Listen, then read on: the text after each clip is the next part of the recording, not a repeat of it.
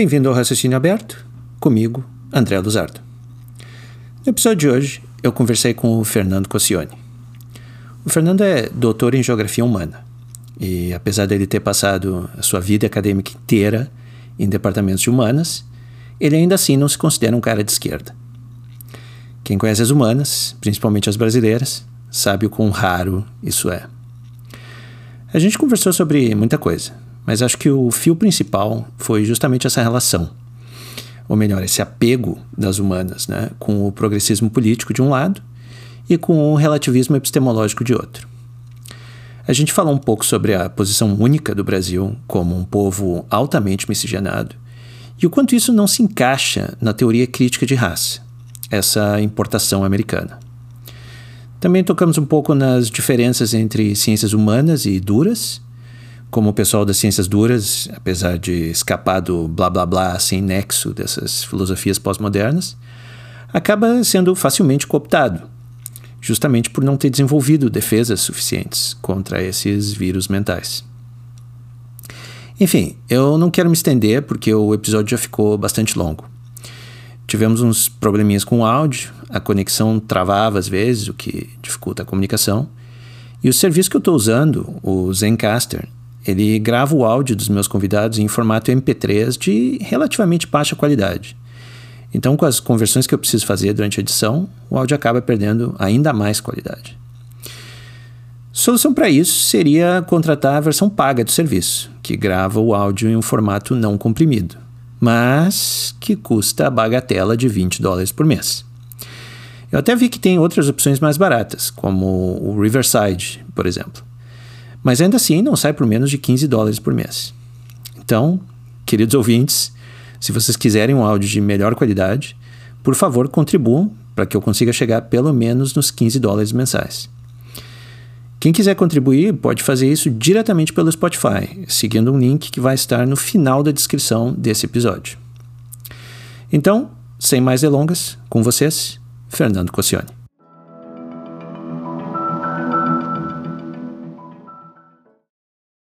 Eu estou aqui com o Fernando Cossione. Fernando, muito obrigado por topar participar do podcast.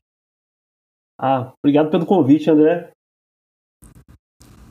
De nada, eu, eu, eu na verdade, eu nem lembro como que eu cheguei a conhecer o, o teu trabalho. Foi, eu sigo teus posts na, na internet, né? Mas um, acho que a gente adicionou aí algum, algum ponto e eu comecei a, a seguir mais o que tu escrevia e eu, eu achei bem interessante. Mas eu já conheço o teu background, conta para os ouvintes assim um pouquinho mais, qual é o teu background, o que, que tu estudou, o que, que tu faz agora. Ah, eu, eu, eu me formei em geografia na USP, eu sou geógrafo de formação, né? É mestrado, graduação, graduação, mestrado, doutorado e eu sempre tive uma orientação mais para a história da geografia. Né? Eu, eu, gosto muito de história das ideias, história intelectual. É, gosto muito de epistemologia. A geografia tem um debate epistemológico muito rico, né? muito rico e muito longo. Né? Então, uh, porque a geografia como rótulo de conhecimento ela é muito anterior à formalização dela como disciplina, que é só no final do século XIX, como várias das outras disciplinas da, né, das ciências sociais. Então, ela tem uma, uma inserção muito interessante na história das ideias ocidentais. Né? Isso sempre me fascinou desde a graduação, era a área que eu mais gostava. Né? E eu acabei fazendo um mestrado e um doutorado nessa área. Né? O meu doutorado, que é realmente a pesquisa com a qual eu mais me identifico, né, uma pesquisa mais madura, eu estudei é, o, o, impacto do darwinismo social no pensamento de dois geógrafos norte-americanos do começo do século XX, o Ellsworth Huntington e a Ellen Semple. Tá? Esse Huntington que eu estudei não tem nada a ver com Samuel Huntington, que é um cientista político do choque civilizações, é outro Huntington. Tá? É, é um Huntington do final do 19, começo do 20, é um geógrafo muito importante. E a Ellen Semple também.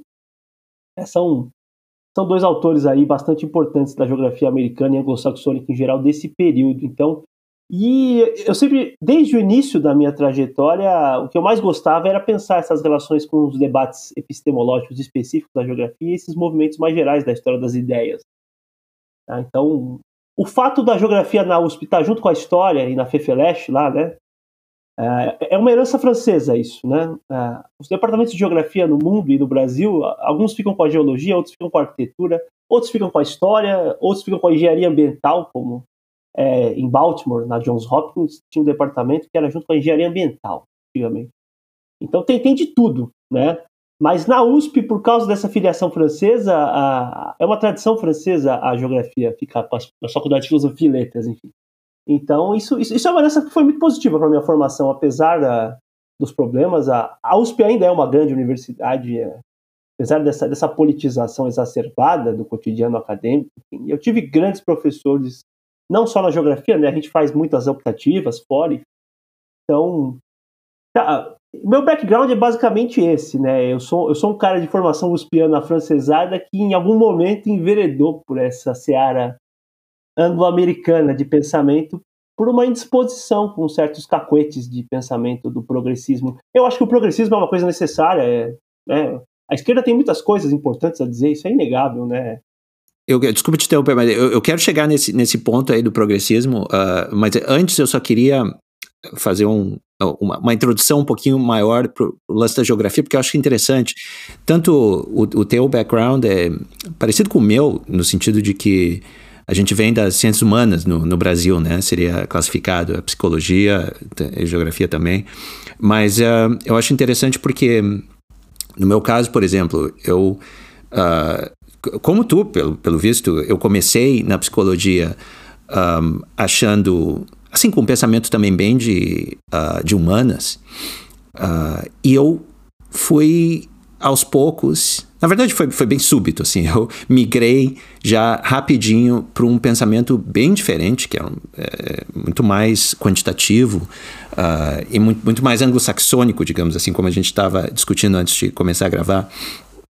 E é interessante como que as ciências humanas no Brasil o foco é basicamente assim esse, essa outra essa versão qualitativa né? Que eles diziam muito na psicologia usavam muito esse termo qualitativo é uma visão e, e, tinha vários outros termos que aos poucos eu fui notando que isso era associado com pensadores da França pensamento francês uh, muito mais subjetivo, muito mais baseado em, em uma filosofia continental. Psicologia ah, social. Uh, e aí veio a história, do, isso, aí vinha a história do marxismo junto com isso e tudo mais, mas a gente vai chegar lá. Só que eu acho interessante que no, no mundo anglo-saxônico, que eu estudei depois, uh, eu, eu, eu me mudei, essa essa visão nem é levada a sério, digamos assim. É, pelo, eu, eu, estudei na Grã-Bretanha e agora aqui nos Estados Unidos, onde eu trabalhei, não cheguei a estudar, mas trabalhei dando aula, é, é muito mais a psicologia, por exemplo, e um monte dessas outras ciências humanas é tido como uma ciência natural. A psicologia aqui é classificada como uma ciência natural. As, o, na Grã-Bretanha também, ela, é, os alunos aprendiam metodologia estatística já direto, quase no primeiro semestre. E, e assim, era voltado para pesquisa quantitativa. Quase pouco se falava assim, em, em termos uh, qualitativos, e esses pensadores né, de, de esquerda, digamos assim, ou, ou, que, na verdade, não, não eram apresentados como pensadores de esquerda, eram apresentados como pensadores. Uh, qual era o termo? Pós-modernos. Uh, que isso foi uma coisa que eu descobri lá em, em 90, eu acho que 98, 99, quando eu li aquele livro do, um, do Socal o Imposturas Intelectuais, né? que foi quando eu li aquele livro que caiu a ficha. Assim, ah, era, é isso aqui que eu estou estudando, então. Né? Por que, que, por que, que me, me explica isso que eu queria chegar nesse ponto? Por que, que o Brasil enveredou tanto para esse caminho? Isso é, é, a herança francesa, essa nossa do Brasil, que, que, que faz essa, essa, segue esse caminho assim qualitativo nas humanas? tem, tem duas explicações. Tem uma explicação mais restrita de história intelectual, né? A, o campo acadêmico das ciências humanas se formou com base na transposição dos modelos franceses, né? Tem, tem um, um famoso professor de filosofia da USP, o Paulo Arantes, né? Que ele, ele tem um livro que ele fala que a faculdade, de, o departamento de filosofia da USP ele era um departamento francês de ultramar. Isso vale para qualquer área das humanas da USP, praticamente. É, para geografia certamente vale, para psicologia acho que você pode falar melhor, mas provavelmente também deve valer, né? Então, é, as ciências humanas elas se formam a partir dessa internalização dos modelos franceses. É, a, a, França sempre teve uma política cultural muito agressiva na América Latina, né, de, de exportar. Uh, só para você ter uma ideia, né, quando a, família real vem para o Brasil, vem uma, junto com eles, vem, isso no século XIX, é, vem uma missão de, de pintores para retratar o Rio de Janeiro lá e tal. Então, a França sempre teve uma, uma, uma ação cultural muito forte na América Latina. Em São Paulo, muito forte também, né? A, a, então a USP se forma assim, a, o campo das ciências humanas ele se forma a partir da USP principalmente. Depois você tem uma replicação a, a, da, da, dos paradigmas de pesquisa os pianos eles se replicam nos outros departamentos depois, né? No caso da geografia isso é muito evidente. Então, isso é um primeiro ponto, né? O segundo ponto é que uh, uh, a história política do Brasil, nós tivemos uma ditadura de direita. Então, você tem uma essa necessidade, né, de uh, o pacto social de redemocratização, ele foi construído sob uma hegemonia de ideias de esquerda já também. Então, você tem um campo intelectual que já era, pelo menos desde os anos 50, quando uh, se forma ali o grupo do Capital na USP, né, aqueles intelectuais, Florestan Fernandes, Otaviani, Fernando Henrique Cardoso e tal.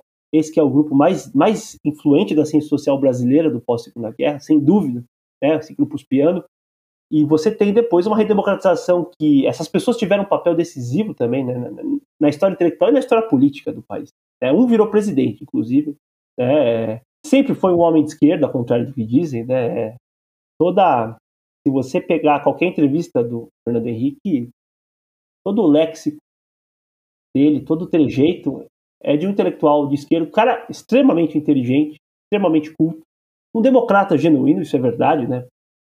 Mas, né, ele tem esse background. É, na época que começou, quem começou a discutir, por exemplo, cotas raciais na universidade no Brasil foram os tucanos, pouca gente sabe disso. Fernando Henrique chamava isso de políticas de integração cultural dos negros, né? Como se os negros não fizessem parte da cultura brasileira e quisessem ser integrados, né? Fossem parte da, da subjetividade do nosso país já, da nossa cultura, né? É, nós que somos brasileiros, a, nossa subjetividade é formada por, né, por referências da cultura negra também e vice-versa também. Então o Fernando Henrique ele já era um cara bastante versado, ele era muito amigo, sempre teve muito ligado à França, né? Ele era muito amigo do François Mitterrand, do Jacques Chirac, depois ficou exilado lá, enfim. Então esse, esse, esse espírito planejador francês, né, ele é, digamos assim, ele é estrutural da história política e cultural do nosso país, digamos assim. Então acho que a explicação está aí. É, sim. É, eu, eu, eu, eu notei que quando eu estudei na USP depois, muitos anos mais tarde, isso em 2009, né, 2010, que eu, eu fiz um mestrado uh, na psicobiologia em Ribeirão Preto, eu tive, tive uma disciplina que era era obrigatória, eu acho, para todo mundo que estava recebendo a bolsa que eu estava recebendo, que era de ah, agora eu não vou ler. Eu acho que era uma coisa no estilo de pedagogia, porque a professora é pedagoga. E era, então, era uma, era uma coisa de pedagogia. Uh, e ela, assim, ela conhecia o pessoal que tinha.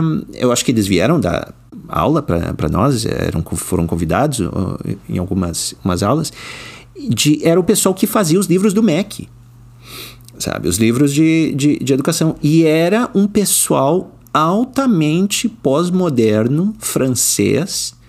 É, era, eu lembro de um em particular que ele, ele, se, ele era. É, como é que é aquelas coisas do Deleuze? sabe? Ele era seguidor do Deleuze, Lacan, esse tipo de coisa. Eu fui no. Na época, eu fui no currículo dele. Uh, checar o que, que ele fazia. E eu lembro da descrição da pesquisa dele, era assim: agenciamentos maquínicos de sujeito, intersujeito, objeto, enquanto relação subjetiva do eu. É, assim, é, é aquela linguagem, assim, o lero-lero gerador de Lero Lero. Era literal, literal era aquela a coisa. E esse é o pessoal que estava escrevendo os livros do MEC, a, a, sabe? Na... E é fora de propósito. O Deleuze é, era um homem extremamente inteligente, mas assim, aquela é uma discussão da filosofia francesa com a psicanálise ali dos anos 60, 70, né? Mas o melhor sentido de você trazer isso para uma área de educação, de política pública, de assim, é fora de lugar, entendeu? É, esses caras precisam ser lidos. Eu, estudei muito Foucault na, na USP, né? O Foucault, o Foucault tem coisas interessantes. Ele não era um, o Foucault não era um tosco, não. As pessoas dizem, né? Tinha nada de tosco. Mas, mas como que tu. eh, como que tu conseguiu? Porque o, o, meu, o, meu, o meu maior obstáculo com esses filósofos franceses é a própria escrita deles. É impossível, é impenetrável. O Foucault nem tanto, mas o Deleuze é impenetrável. impenetrável. O Deleuze, é mas o próprio Foucault, eu, eu tentei várias vezes uh, aquele livro, agora eu não vou As lembrar, um dos mais famosos dele. Esse é o pior, né? As... Não, não, é, é, um dos mais famosos dele. Aí. Isso, acho que, acho, acho que era esse, cara. Acho que era esse. Não, não tenho certeza esse agora. é um dos mais claros ainda, hein? É, é. Ó, então tu vê, a minha tolerância é muito mais é, baixa para isso que, que a tua. E, e, o que aconteceu, André, é que o, o Alan Pluckrose e o James Lindsay, que você conhece lá no. Tem aquele livro, o Cynical Theories, né? E Sim, é eu nunca é li, mas eu conheço os autores. Essas ideias do pós-modernismo francês, que eles chamam de o pós-modernismo mais puro, né, dos anos 60 e 70 da França, Foucault, Deleuze, Guattari, Lyotard, e nos Estados Unidos o Richard Rorty, elas, quando chegam nos Estados Unidos, elas, elas passam por um processo de vulgarização, né, nos anos 70 e 80 principalmente. Então, uh, e aí eles colocam que a política identitária, na verdade, ela é um fruto de uma vulgarização. Esses autores, o Deleuze e o Foucault, eles não são tão toscos assim. É meio nonsense, mas assim, não dá para você extrair nada muito sistemático para proselitismo em cima desses autores. Se você for lê-los assim, com mais interesse e com mais rigor, é tudo meio, né? E aí, o que, que eles fazem? Eles vulgarizam isso. Eles chamam isso de pós-modernismo aplicado, o, a Pluckrose e o Lindsay, né? Então, é, a política identitária é como se fosse uma, uma aplicação prática do pós-modernismo aplicado. Então, é, é, a, é a recepção muito simplificado dessas ideias francesas dos Estados Unidos que produziu esse inferno que a gente vive hoje, basicamente, vamos dizer eles, do ponto de vista intelectual. É.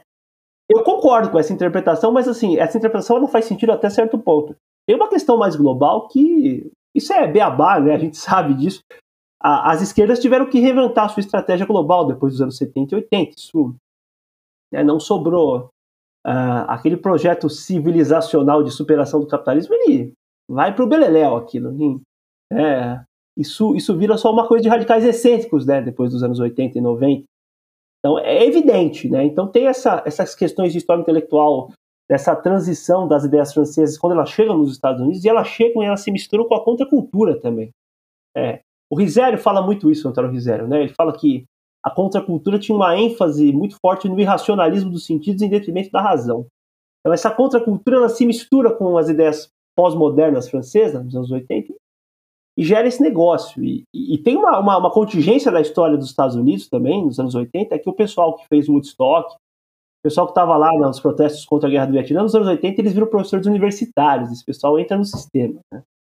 Então, é, a partir do momento que esse pessoal entra no sistema, né, começa a ser professor, a ter prestígio, enfim, é aí que a coisa começa mesmo a, a ganhar. O anti-establishment dos anos 60 virou o establishment dos anos 80, né? Então, coisa vira. E tudo que acontece nos Estados Unidos uh, acontece em quatro ou cinco anos no resto do mundo ocidental, né? A gente sabe disso. É, os Estados Unidos tomam o papel que a França tinha até a Segunda Guerra Mundial, os Estados Unidos têm depois da Segunda Guerra, esse, esse papel de imperialismo cultural. Então, só que é só o que tem de ruim, né? Ninguém, ninguém tá lendo. É, é, é exatamente esse que eu ia dizer. É, é, eles importam justamente a parte ruim, né? A parte o boa lixo, a gente é. não importou ainda, tá, tá para importar. Tá para importar, né? Ninguém vai ficar lendo Thomas Sowell, né? Na, na USP. Não tem ninguém que É, exatamente. E, e, é uma. Assim, a tua, um, tua explicação é bem mais profunda que a minha. A minha, a minha é muito mais superficial do, do porquê que essas coisas, é, esse pós-modernismo, esse tipo de pensamento predominou tanto nas ciências humanas no Brasil. Pelo menos pelo que eu vi na psicologia em particular, é que é, é simplesmente o fato de que é mais fácil. É, na, minha, na minha opinião, é mais fácil ir por esse caminho, é mais fácil ler esses autores e, e dar uma de intelectual do que realmente arregaçar as mangas, estudar estatística, estudar matemática, estudar programação, uh, tentar desenvolver modelos uh, computacionais de como a mente funciona, como os neurônios funcionam, como os organismos se comportam, esse tipo de coisa. Porque era. era é, é, é, é bastava ler um livro, entendeu? Freud era, era, é muito disso também. O que você tem a dizer sobre isso? O pós-modernismo ele tem uma ênfase muito forte na subjetividade, né? E como a psicologia sempre se preocupou com isso, tem uma questão epistemológica específica também, né? Que como esses caras estavam muito preocupados com isso, imagino que isso tenha tido um peso também aqui na psicologia. Sim, Fernando, mas assim, é, com certeza, só que o problema é o seguinte: o que, que eles entendem por subjetividade, né? Vira aquela coisa, aquela, aquele buraco negro que, que, sabe, tudo que a gente não consegue explicar é, é tipo no criacionismo, sabe? é Deus. É a subjetividade né? para a psicologia é, é Deus, é exatamente. A gente, ah, não, isso aí não tem explicação ainda. O que, que é? É subjetividade sabe? Então, por, por, isso que eu digo que é o, que é o caminho mais fácil, sabe? Porque para esses filósofos franceses, ou até psicólogos, né, franceses pós-modernos, tudo se resolvia num blá blá blá. No blá blá blá, na subjetividade, no eu enquanto pessoa, na, sabe? E tal. Não, não, não, não tem nada de matemática, nada de pesquisa quantitativa, nada de arregaçar as mangas, laboratório e vamos, vamos estudar. Então, não, não. A gente resolve aqui com um papinho né, de cadeira, a gente vai sentar e vai entrar na intersubjetividade do eu enquanto a relação, sabe? Essas são, são palavras bonitas que dá o aspecto né, de intelectualidade, mas sem a profundidade real, sabe? É, é, é uma ilusão de, de, profundidade. Então era, era, era, muito isso que eu via. A, a, psicanálise te dá a mesma coisa. Mas você não, você não acha que. A, psicanálise, pelo que eu entendo, não tem essa pretensão de ser ciência mesmo. Eles, né, eles aceitam que você vai produzir uma narrativa. Agora. Agora, né? Agora, Freud não, Freud se dizia um cientista total, ele, ele tinha total pretensão de explicar o comportamento humano, sabe, de chegar na real uh, gênese das, das uh, doenças mentais, em como o, o, desenvolvimento psicológico, como funciona o desenvolvimento psicológico humano, ele estava falando de ciência, para ele aquilo era realidade. Claro, quando a coisa começou a degringolar, né? Quando eles começaram a ver que, ó, não, não é bem assim, não, sabe? Não tem muita evidência disso. Aí o pessoal começou. E por que que você acha, André? Eu queria te perguntar isso, você que é da psicologia, por que que o Freud. O Freud era um homem liberal, né? O, o, o Freud, você conhece o, o texto que eu, que eu, eu, Os poucos textos que eu li a fundo do Freud, o que eu mais gosto é O Mal-Estar na Civilização, que é um texto maravilhoso. É bem bom, é. O texto é maravilhoso. Tem um determinado momento no final desse texto, que é de 1930, né? Então os bolcheviques já estavam fazendo uma carnificina infinita na Rússia em 1930, já já estava mergulhado em guerra civil a Rússia. E aí ele fala que ele está explicando o conceito de pulsão de morte, né? É aquela tendência estrutural do homem ao conflito, que me lembra muito Hobbes, inclusive. Não sei se ele era leitor de Hobbes, mas é como se ele trouxesse o Hobbes e falasse, ó, e os, os, ele fala, os bolcheviques quiseram abolir a propriedade para criar um novo homem, mas não deu certo. Porque a, a de morte continua jorrando, digamos assim, né? O, o Freud era um homem, era um homem do ponto de vista do Sowell, do Thomas Sowell, Thomas Sowell tem aquela distinção entre né, a visão restrita e irrestrita, né? A visão restrita são aquelas pessoas que acham que a natureza humana não pode ser reformada, o mundo perfeito. O Freud era um cara de visão restrita e ele dá um exemplo da política, né, utópica mais radical de como era impossível e era um homem liberal, meio conservador moderado, né? Ele era mais revolucionário em costumes, mas em política ele era um liberal. E, uh... como, é que o Freud virou um, um, souvenir da esquerda, né? É, foi o Marcuse? É, é, é, interessante, é interessante isso mesmo, porque eu acho que foi só graças aos filósofos um, da década de 60, 70 franceses que fizeram esse mix, porque Freud não era, Freud não, não, não se associava com Marx de, de maneira nenhuma sabe? Foi só esses filósofos franceses que começaram a fazer esse mix aí, justamente, eh, de novo, é, buscando assim aquela. É, é, Freud é muito bom se tu quer dar um, um verniz científico, né, nas tuas teorias. Uh, porque ele, justamente por isso, porque ele achava que ele tinha explicado a psique humana. Uh, depois, claro, o pessoal viu que não é bem assim e que justamente Karl Popper, toda aquela gente, né, que mas tu, tu, tá numa teoria uh, que não é falsificável. Assim como o marxismo, sabe? Assim como a teoria econômica do marxismo uh, também não é falsificável. A teoria materialista né, da história do, do marxismo uh, não era falsificável. Então os caras juntaram as duas coisas. Ó, temos aqui duas teorias não falsificáveis, vamos juntar elas e a gente tem uma explicação totalitária né, de tudo. E agora a gente explica tudo, desde a economia até a psique humana e tudo mais. E só na enrolação, novamente, não precisa fazer uh, pesquisa, não precisa estudar matemática, não precisa, é só no blá blá blá, sabe? essa é a minha nada profunda explicação da, da o, coisa. O que, que, você acha? Você conhece você conhece os filósofos do Círculo de Viena, né? É, nos anos 20, acho que é 26 ou 27, tem um manifesto desses filósofos, você deve conhecer esse texto. E é um manifesto que eles dizem, eles começam dizendo no primeiro parágrafo que a metafísica não tem sentido e que a filosofia deveria é, ser subordinada à ciência, à empiria. O que, que você acha disso? Sim. Eu, eu sou bastante, digamos assim, enviesado a favor dessa, dessa visão. Mas eu entendo que ela também é uma simplificação da coisa, né? Tem, tem várias coisas aí que a gente não. Eu gosto da é, provocação, ciência... é, mas é. é, exatamente, exatamente. E, e depende da na época, realmente, né? Por exemplo, a mesma coisa na psicologia. A psicologia teve aquele movimento do behaviorismo, né? O comportamentalismo, que foi uma reação também a, a uma, um excesso de subjetividade uh, na ciência da psicologia. Na época era muito comum essa história de, de introspecção, de ficar analisando o teu pensamento, e isso não levava a lugar algum.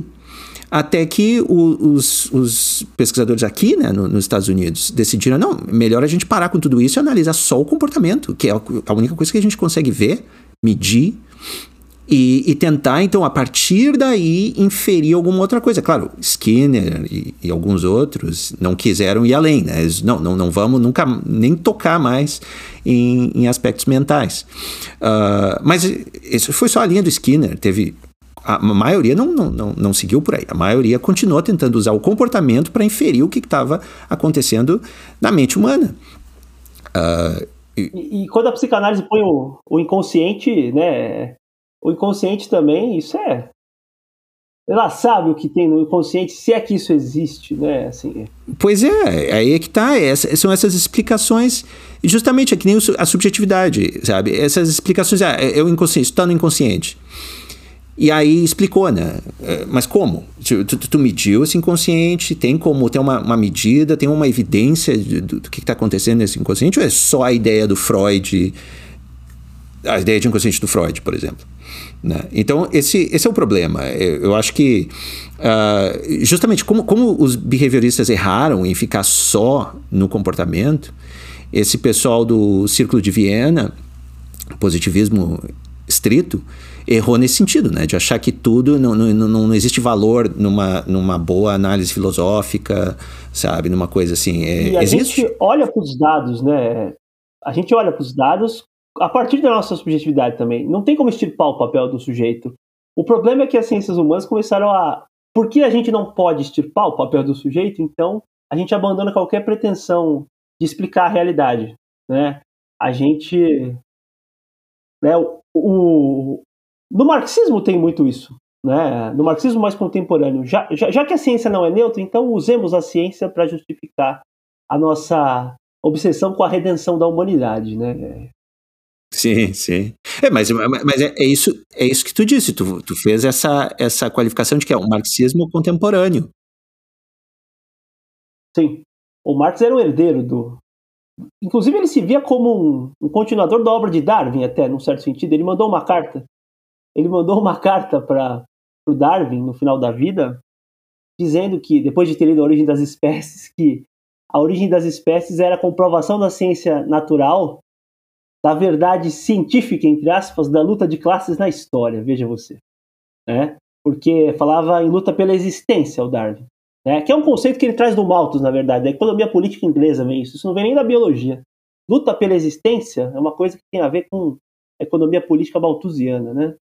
É um conceito que vem das ciências humanas, na verdade, né? E, e aí o Darwin traz para as ciências naturais e o Marx vai dizer, olha, se tem luta pela existência entre os, os seres vivos no mundo orgânico em geral, então a luta de classes é verdadeira e científica, né? Ele diz assim, é, curiosíssimo isso, né? E o Darwin era um homem liberal, enfim, nunca levou muito a sério. Ele até tinha uma simpatia pelos anarquistas, mas ah, então o, o, o, marxismo ele bebeu muito no, no darwinismo e no, no século XIX. Hoje em dia é muito diferente, né?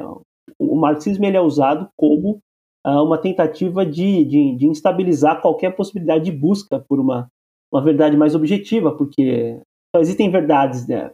É muito popular a ideia da ideologia alemã de que as ideias dominantes são as ideias da classe dominante. Até hoje. Na, na época do stalinismo havia a ciência burguesa e a ciência proletária, né? Isso é um desdobramento radical disso depois.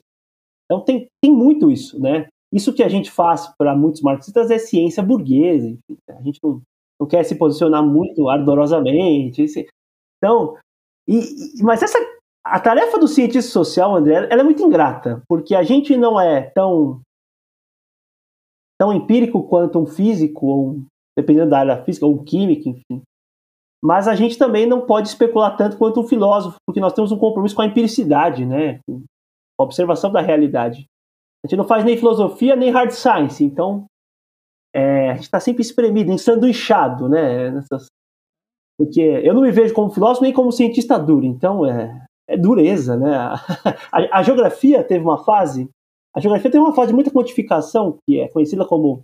Nos Estados Unidos eles chamam de New Geography, isso nos anos 50 e 60. Aqui no Brasil se chama de geografia quantitativa, essa fase. E os caras queriam criar modelos, por exemplo, de localização de centralidades na geografia econômica. Eles queriam prever geometricamente onde ia ter uma cidade média, onde ia ter uma cidade grande, onde ia ter um subcentro, que tipos de bens e serviços ia ter lá, né? Modelos para prever padrões espaciais da rede urbana de um país. É... Havia uma obsessão com isso. Isso cada, cada, cada país tem uma realidade geográfica específica, enfim. Do ponto de vista da geografia humana mesmo, né? Das cidades, das fronteiras, né?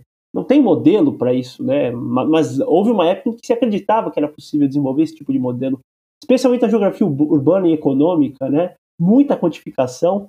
Isso durou durante um tempo, mas depois.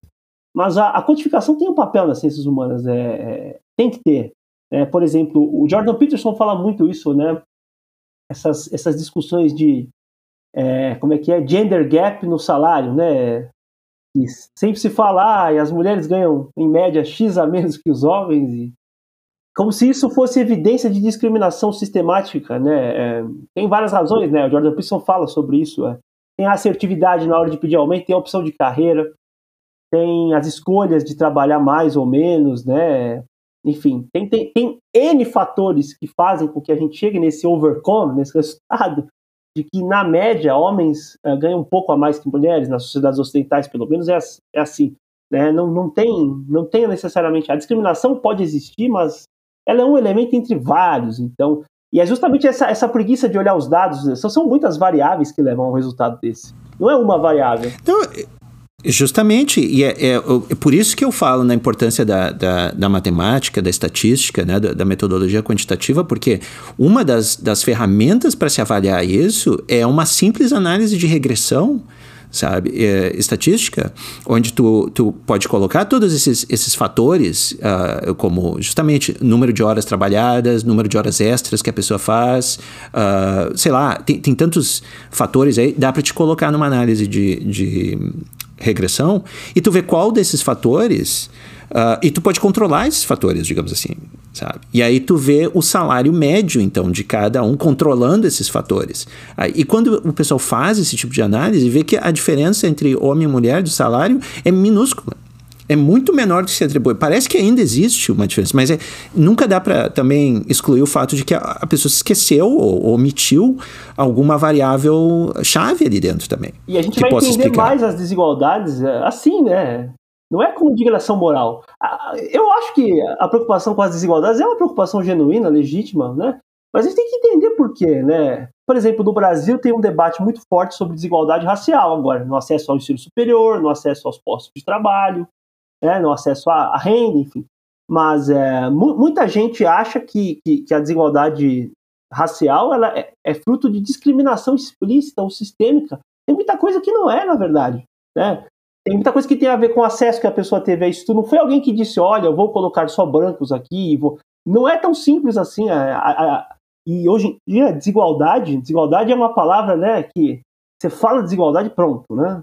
Parece que discussão racional sobre isso é impossível desigualdade virou sinônimo de discriminação. Então o cara vai falar que o Brasil é um país, país mais racista do mundo. O Brasil não é o país mais racista do mundo. Você mora nos Estados Unidos, você sabe que aí a, a, as relações sociais são muito mais determinadas pela, pela questão racial do que aqui, né? Isso é uma coisa que o Brasil é melhor que os Estados Unidos, na minha opinião, enfim, né? Por várias é verdade, razões. Né? É verdade. É, E não é porque tem desigualdade que tem um, cara planejando discriminar as pessoas, né? E você usa dados de desigualdade hoje como se fosse evidência de discriminação. Então é muito fácil isso. É a, e, assim toda ordem social ela tem ela tem o processo de reprodução de uma ordem social ele, ele é meio aleatório também. Ele não tem uma mente planejando um grupo que vai controlar uma burguesia ou um grupo racial que vai controlar e planejar. É impossível planejar uma ordem. Sim. Sim, é, isso é, é tipo uma teoria da conspiração, né? Que tem um, um grupo que está conspirando contra outro. Tem todos os elementos de uma teoria da conspiração. Essa, essa história do, do, da patria, tanto do patriarcado quanto do, do como é que da supremacia branca e tal. Tem sempre uma questão muito parecida com dos judeus controlando o mundo, por exemplo, né? Do, do nazismo que tinha essa ideia. É uma. E se você conversar com as pessoas, André, se você conversar com os homens, né? A maioria dos homens quer que as mulheres fiquem bem, quer que elas tenham um bom salário. Né? Assim, são contra a discriminação. A grande maioria dos homens quer que as mulheres. Né? Você achar que os homens são inimigos, que eles querem que as mulheres sejam. Isso não tem o menor sentido. Que estão é. é, fazendo uma. Um, um, dos dados que eu achei interessante, que faz, faz anos já que eu, eu também no, na minha página eu, eu postei, achei, acho que por acaso, foi a questão do aborto. Eu fui procurar, fizeram uma, uma pesquisa, eu acho que sempre sai o mesmo resultado. São, é, é maior o número de homens que é a favor do aborto do que o de mulheres. Pois é, a gente ouve o Não sei se tu já sabia disso, mas para mim me surpreendeu. É porque o homem tem aquela coisa, né? Da, e eu acho que até por uma questão aí, a mulher tende a ser. É o contrário mesmo. Intuitivamente, a mulher tende mais a ser contra o aborto, por quê? Porque é um ser vivo dentro dela. Né? A tendência a ela se afeiçoar ao ser vivo que está dentro do seu próprio corpo é muito maior do que do, do homem, na verdade. Era contra-intuitivo esse, esse, discurso feminista de que a maioria dos. tem mais homem do que mulher que é contra o aborto. Isso é contra-intuitivo para mim. Né? Na verdade. É, é, é, sempre a propaganda era, era que se a maioria né, da, dos, dos vereadores, do, dos políticos fossem mulheres, o aborto seria legalizado amanhã. Ao contrário. Você sabe que é, eu, eu sempre fui a favor de, de legalizar até uma certa só que eu acho uma bobagem essa questão ser tratada como uma questão estritamente de saúde pública. Não é. Existe uma questão moral no aborto. Quem diz que não existe é maluco para mim. Né? Então, assim, e, e eu sou a favor da legalização até um certo ponto. Até assim, um período. Né? Ah, então, dizer que é só uma questão de saúde pública, como as feministas colocam, né, é, não é. é envolve, envolve, e se você conhece pessoas que, né, que fizeram isso, que isso tem um impacto na mulher, assim, né? Mesmo quando ela lugares em que isso é legalizado, não, não, e, e, eu acho que existe uma infantilização dessa discussão. Eu vejo meninas de 21, 22, 23 anos falando, ah, elas são a favor do aborto irrestrito e que nunca fizeram, nunca, né, elas não têm a menor. É, elas acham que é que não tem nenhum impacto emocional, uma coisa meio inocente até isso, né? A questão moral é só é só coisa de gente conservadora, assim, é uma ingenuidade isso, né? Você ter empatia por outro ser vivo não é moralismo. Isso é. é e, olha que eu sou a favor de legalização disso, hein? Então, é, é, é, uma, é, é, uma pulsão instintiva você ter empatia por outro ser vivo. Não tem nada a ver com moralismo, com, com, com religiosidade. Né? Eu, eu sou agnóstico e eu acho que o aborto envolve uma questão moral. Você não acha? Tenho certeza. Né? Então, só pra, a esquerda barateia, simplifica tudo, né? É tudo uma questão de saúde, né, racionalizável. Não é só uma questão de saúde. Né? Não é tão simples assim. Então, e, enfim. Mas é, esse dado é muito interessante mesmo. E esse dado faz todo sentido. Né? Faz todo sentido. Tem muito mais homem, tem muito mais homem mandando, mandando a mulher tirar gravidez indesejada do que mulher querendo abortar. Né? Você analisar. É, pois é, tem, tem vários desses dados contra-intuitivos por aí, né? Só, só o cara procurar aqui. Uh, mas tu, tu tocou num ponto que eu queria entrar, eu acho legal, porque faz uma ligação com o trabalho que tu fez no doutorado também, tu mencionou da questão da desigualdade, né? E de que como lidar com o fato de que, por exemplo, a gente vê diferentes números né, nas uh, diferentes raças, uh, não são igualmente representadas nos trabalhos ou, ou, sei lá, qualquer categoria interessante que o pessoal quiser analisar. E o teu, o teu trabalho de doutorado foi sobre darwinismo social, é isso? Explica, explica um pouquinho o que que tu entende por darwinismo social, o que que tu, a definição e tal. É, o, o darwinismo social, na realidade, ele é uma corrente intelectual ali do final do XIX, começo do século XX, que é uma tentativa de aplicar o léxico da biologia, principalmente aqueles conceitos que são fundamentais na armadura conceitual do Darwin, luta pela existência, uh, sobrevivência dos mais aptos, seleção natural, aplicar esses conceitos à análise das relações sociais e das diferenças dentro de uma mesma sociedade e também das diferenças entre povos e civilizações em escala global, né? Tem muito a ver com o imperialismo, né? Uh, então, uh, basicamente, é a tentativa de aplicar esse léxico do, da biologia para entender a vida social, né? Grosso modo, mas é uma tentativa localizada que não tem a ver com a sociobiologia, é outra coisa. É, o, o darwinismo social ele tem é uma tentativa de, digamos assim, uh, naturalizar algumas coisas que não são naturais muitas vezes, né? Então, uh, existem comportamentos que fazem parte de determinações biológicas da, né, do, do ser humano, uh, mas existem outros comportamentos que não. Então, Uh, o darwinismo social, por exemplo, você tem autores. Uh, tem, tem, um sociólogo norte-americano que foi um, o maior expoente aí nos Estados Unidos, que ele chama William Graham Sumner. Sumner, S-U-M-N-E, Sumner.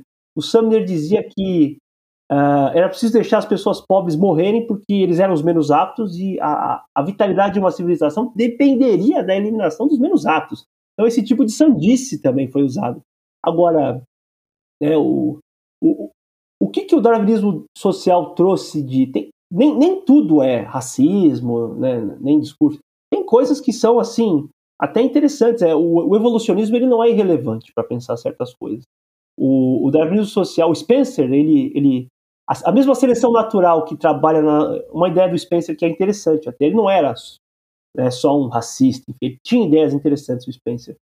Uh, por exemplo, essa questão dos costumes morais tem costumes, a seleção natural, mesmo a seleção natural que atua para prover alguns organismos ficarem mais aptos a um ambiente, a nível material né, desse organismo, ela atuaria nos costumes. Então, por exemplo, o Spencer vai dizer que a guerra, como um costume sistemático e constante, ela teria uma utilidade evolucionária, mas depois de um certo tempo ela perderia essa utilidade. Né? E o costume da concentração de poder da monopólio da violência nos Estados era um, né, um costume moral se provou melhor do que uma guerra perpétua, né? Então, como vivem você, você vê, grupos indígenas ainda vivem, você tem situações, uh, como o caso dos Yanomamis, né? Que o Napoleão Chagnon estudou. Os Yanomamis viviam em guerra perpétua, né? Entre entre as aldeias nos anos 80, 90 ainda, aqui no norte do Brasil e na, no sul da Venezuela. Então, o Spencer ele tem esse insight de que os costumes eles também passam por um processo de seleção natural e à medida que a, que a civilização progride, você, você começa a perceber que certos costumes, por serem mais úteis à sobrevivência e ao bem-estar coletivo, eles vão sendo selecionados. Então, essa é uma ideia que eu acho fantástica, né, do que vem com o darwinismo social. Né? Agora, outras ideias, por exemplo, a, a, pior ideia do darwinismo social de todas é, é essa ideia de que a raça, no sentido biológico, ela determina a consciência do indivíduo. Essa é uma ideia horrorosa, né? Uh, e teve um combate muito forte aí nos Estados Unidos. O, a antropologia americana, o Franz Boas, o Alfred Kroeber, os grandes antropólogos norte-americanos do. A antropologia se desenvolve antes nos Estados Unidos do que na França, isso é muito interessante, né? A antropologia era uma coisinha na França e nos Estados Unidos ela estava bombando já nos anos 20 e 30, né? Por causa da questão das relações raciais também. E o Boas vai dizer, olha... Mas o, o que que tu... Desculpa. O, o, o que que tu entende como a, a, a consciência quando tu falou que a raça afeta a consciência das pessoas. Não, não. Eu, eu não acredito nisso. Eu não acredito que a, a raça. Sim, sim, sim. Mas o que que, o que que, o que que, o que que esses autores que acreditavam nisso entendiam por consciência? Na verdade, era a inserção de uma cultura, né? Um tipo de comportamento regularizado, né? Eles usavam consciência no sentido assim de, de um comportamento de um grupo, né? É, é mais de uma questão supra-individual. É, porque se acreditava muito que os, que os, grupos raciais teriam, cada um, uma forma de agir que seria determinada de maneira inata. E a raça eles entendiam como uma regularidade fenotípica observável, né? nesse sentido, mais duro. Né? Depois tem toda uma discussão sobre a raça como construção social, que vem com a sociologia, já com a antropologia do meio do século XX, né? É, e de fato, a, é, eu, eu, no século XIX tinha um debate entre a monogenia e a poligenia, né? Que os, você conhece esse debate, imagino eu. A monogenia acreditava que isso existia uma, uma espécie humana e vários grupos raciais. E a poligenia, que era muito popular na época, ela acreditava que cada raça teria evoluído de maneira autônoma, né? Uh, e seria quase que uma variação, quase espécies, o que a gente chama de espécie hoje na biologia, é, era como se cada raça fosse uma espécie. A gente acreditava nisso no século XIX. O Darwin ele era um monogenista, monogenista, ele acreditava na unidade da espécie. E o princípio da evolução ele era o elo de unificação disso. Então eu, eu não acredito na ideia de raça, porque eu sou darwinista, veja você. O Darwin era monogenista, mas alguns darwinistas sociais eram poligenistas, né? Porque o darwinismo social ele, ele ele se apropria de algumas ideias darwinistas e ele tem muito de neolamarquismo também, né, no darwinismo social, porque o ambiente ele tem um peso, né, é, os traços mentais, né, essa ênfase na socialização, é muito forte também no darwinismo. O darwinismo social ele mistura, ora esse inatismo de um suposto determinismo biológico sobre sobre a cultura, sobre o comportamento, não vamos pôr consciência que é uma categoria importante para os psicólogos. Então, eu não tenho como discutir o significado dela, usei no sentido de senso comum, enfim. Então, tem uma linha mais determinista, mas ao mesmo tempo tem a questão da socialização. Esse era um grande debate né, é, da ciência social americana do começo do século XX. É um grande debate. Tem até uma expressão é, que é, a ciência social americana ela nasce em cima dessa questão da relação entre hereditariedade e ambiente. Né? Hereditariedade seria essa suposta determinação biológica, mas é o biológico no sentido do grupo racial, não é o biológico no sentido dessa pesquisa que a gente tem hoje de investigar genes, né? Que as pessoas são diferencial, diferencialmente dotadas de genes que têm a ver com traços de personalidade, com traços cognitivos, né? Hoje tem pesquisa sobre isso. Mas no começo do século XX não tinha nada disso. Então, ah, se fazia ilações raciais sobre essas coisas e tinha uma ênfase no ambiente também. Então, porque a sociologia já começa. E aí tinha sociólogos que eram mais ligados a, essa, esse determinismo inatista, sociólogos que enfatizavam mais a cultura e a socialização. Mas essa ideia da, da raça como um determinante, da raça nesse sentido biológico, como um determinante da, da subjetividade da, e da cultura era muito forte. A antropologia entra numa confrontação aberta com isso, principalmente o Franz Boas, que ele vai separar o conceito de raça do conceito de cultura. É, ele vai dizer não existe determinação racial inata nos padrões culturais. É, o comportamento dos grupos humanos ele tem que ser explicado pela cultura. Tá? Nesse contexto, isso, isso é interessante. Né? Ele estava correto. Hoje em dia, o que, que acontece? A gente tem o que o Napoleão chama, chama de biofobia. Né? Porque você tem pesquisas da sociobiologia que não tem esse corte racial. É para entender uh, outras questões, né? traços morais que são comuns a indivíduos, independentemente de corte racial. Ah, por exemplo, tem a, a, esposa do Steven Pinker, a Susan Pinker, tem toda uma pesquisa sobre atração sexual, né? É, a, história da evolução está gravada no nosso cérebro. Isso, isso, isso é inarredável. Não adianta.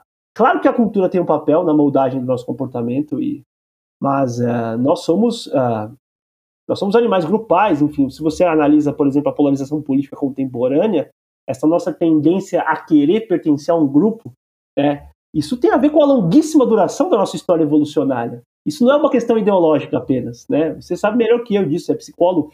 O Jonathan Haidt, ele fala muito sobre isso, né? Uma coisa que eu acho que deveria aparecer mais, é, eu acho que a psicologia, principalmente a psicologia moral, eu não sou psicólogo, mas olhando as pesquisas, um pouco que eu olhei já, ela tem mais instrumentos para explicar a polarização política contemporânea do que a ciência política ou a sociologia, sabia? Por causa desses mecanismos, né? A elucidação desses mecanismos que levam as pessoas a quererem aderir a um grupo e fazerem de tudo por esse grupo, né? explica mais até do que às vezes um cientista político falando. Claro que a ciência política, a sociologia tem um papel nisso, mas é, é, é mais fácil entender a eleição de 2018 no Brasil vendo uma palestra do Jonathan Hyde do que vendo um cientista político falando, sinceramente. não, sei, não eu, eu, eu tenho eu tenho muita muito background assim da, da psicologia evolucionista que foi uma coisa que desde o princípio da minha graduação em psicologia, aliás, uh, me assim me, me chocou pelo pelo, pelo, pelo, pela semelhança. Quando, quando a pessoa começa a estudar o comportamento de animais, por exemplo, que os behavioristas uh, estudavam muito, mas eles não gostavam de, de fazer esse tipo de comparação uh, que os etólogos faziam, eles não eram muito dessa, mas um pouquinho até eles faziam.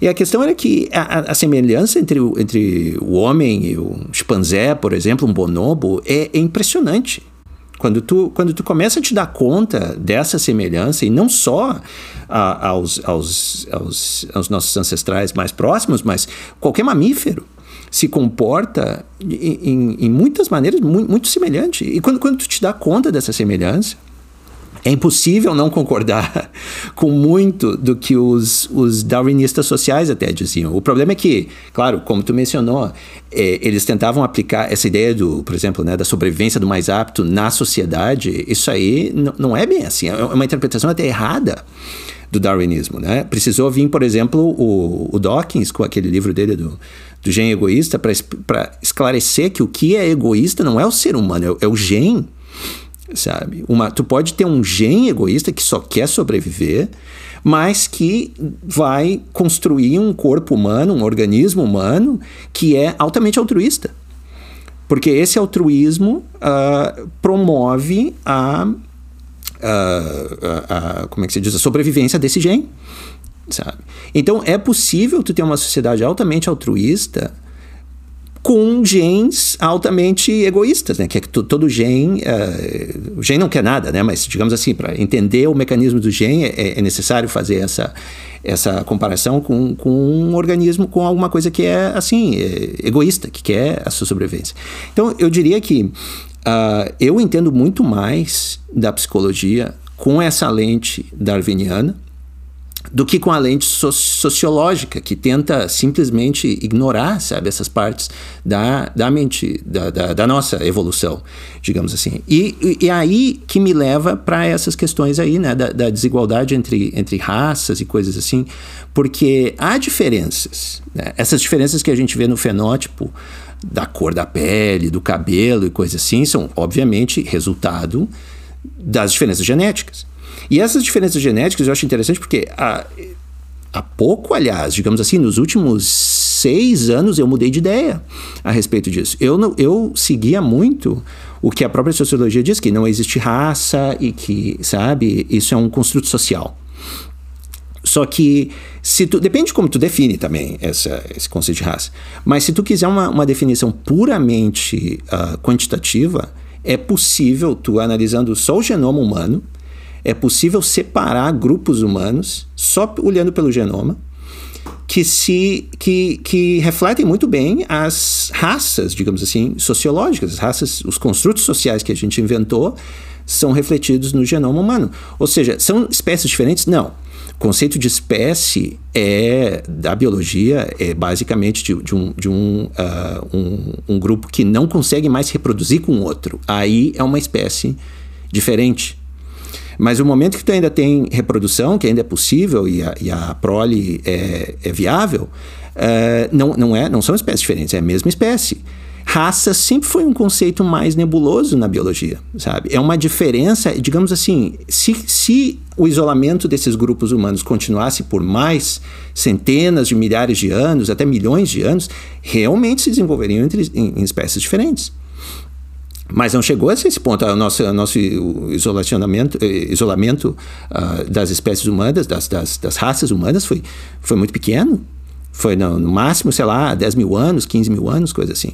Não é suficiente né, para criar a especiação. Mas é suficiente para criar certas adaptações genéticas que explicam, até certo ponto, comportamentos diferentes nos grupos. E isso aí é uma coisa que o pessoal não eh, tem uma dificuldade de aceitar, uma dificuldade de interpretar também, né? Não, é, não quer dizer, uma vez que tu, por exemplo, sei lá, pega negros e brancos, também não é todo negro quando a gente fala assim, né? É, também a questão de uh, educação estatística, que o pessoal tende a confundir quando a gente fala que a maioria dos, dos negros, a maioria dos brancos e tal, não quer dizer que todos sejam assim. Tem a distribuição, a curva normal e tal, aquele lance todo. Mas tu tem padrões. É possível ver que existem padrões. Até na psicologia, o, o mais estudado é a questão da inteligência que é possível de se medir pelos testes de QI e tudo mais, e tu vê que existe uma diferença entre os grupos uh, humanos, que a gente chama de raças, né? É saber qual é a, a causa disso. É difícil de determinar. É... É, então, é, ninguém, ninguém sabe muito bem. Uma, uma das melhores explicações, uma, um, um dos mais, melhores estudados, aliás, é, o, é o dos judeus Ashkenazi. Não sei se tu já deve ter ouvido falar que os judeus Ashkenazi sempre têm um score, sempre. É, é, na média são mais inteligentes no, no teste QI que qualquer outra raça.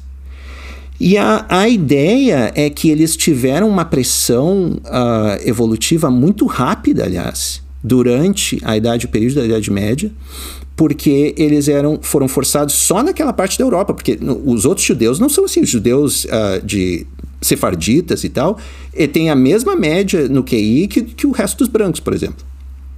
Mas os Ashkenazi não, os Ashkenazi têm uma média mais alta. Eu acho que é 115, se eu não me engano, alguma coisa assim. É um desvio padrão talvez mais alto é, que, a, que a média. Né? Assim, Walter Benjamin, esses judeus aí, a, a grande intelectualidade alemã, uma boa. É. Hannah Arendt, exatamente. Marx, exatamente. Né? É. Europa Central, o né? O próprio Marx. É. Freud Isso, também. É. Freud é. também. É, o. Popper, o Popper era uma e... família católica convertida à força, né? Mas Judeu também. Converte, é, exatamente. É, é, exatamente, exatamente. Então, é, a explicação que, que. Tem um paper, aliás, sobre isso, que é bem interessante, que eles sofreram uma, uma, uma pressão evolutiva muito grande durante a Idade Média para se dedicar a esses trabalhos, né? De.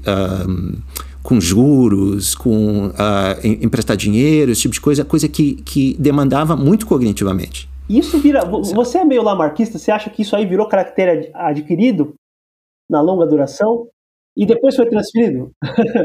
Porque o, o, Darwin ele não era. Ele era meio lamarquista, o Darwin. Não. É? Não, não, não. É, é, é, é isso. eu, eu, eu acho importante justamente chegar nesse ponto, porque não quer dizer que só porque tu praticou a matemática, né, que a pessoa vai herdar uh, uma melhor aptidão para matemática.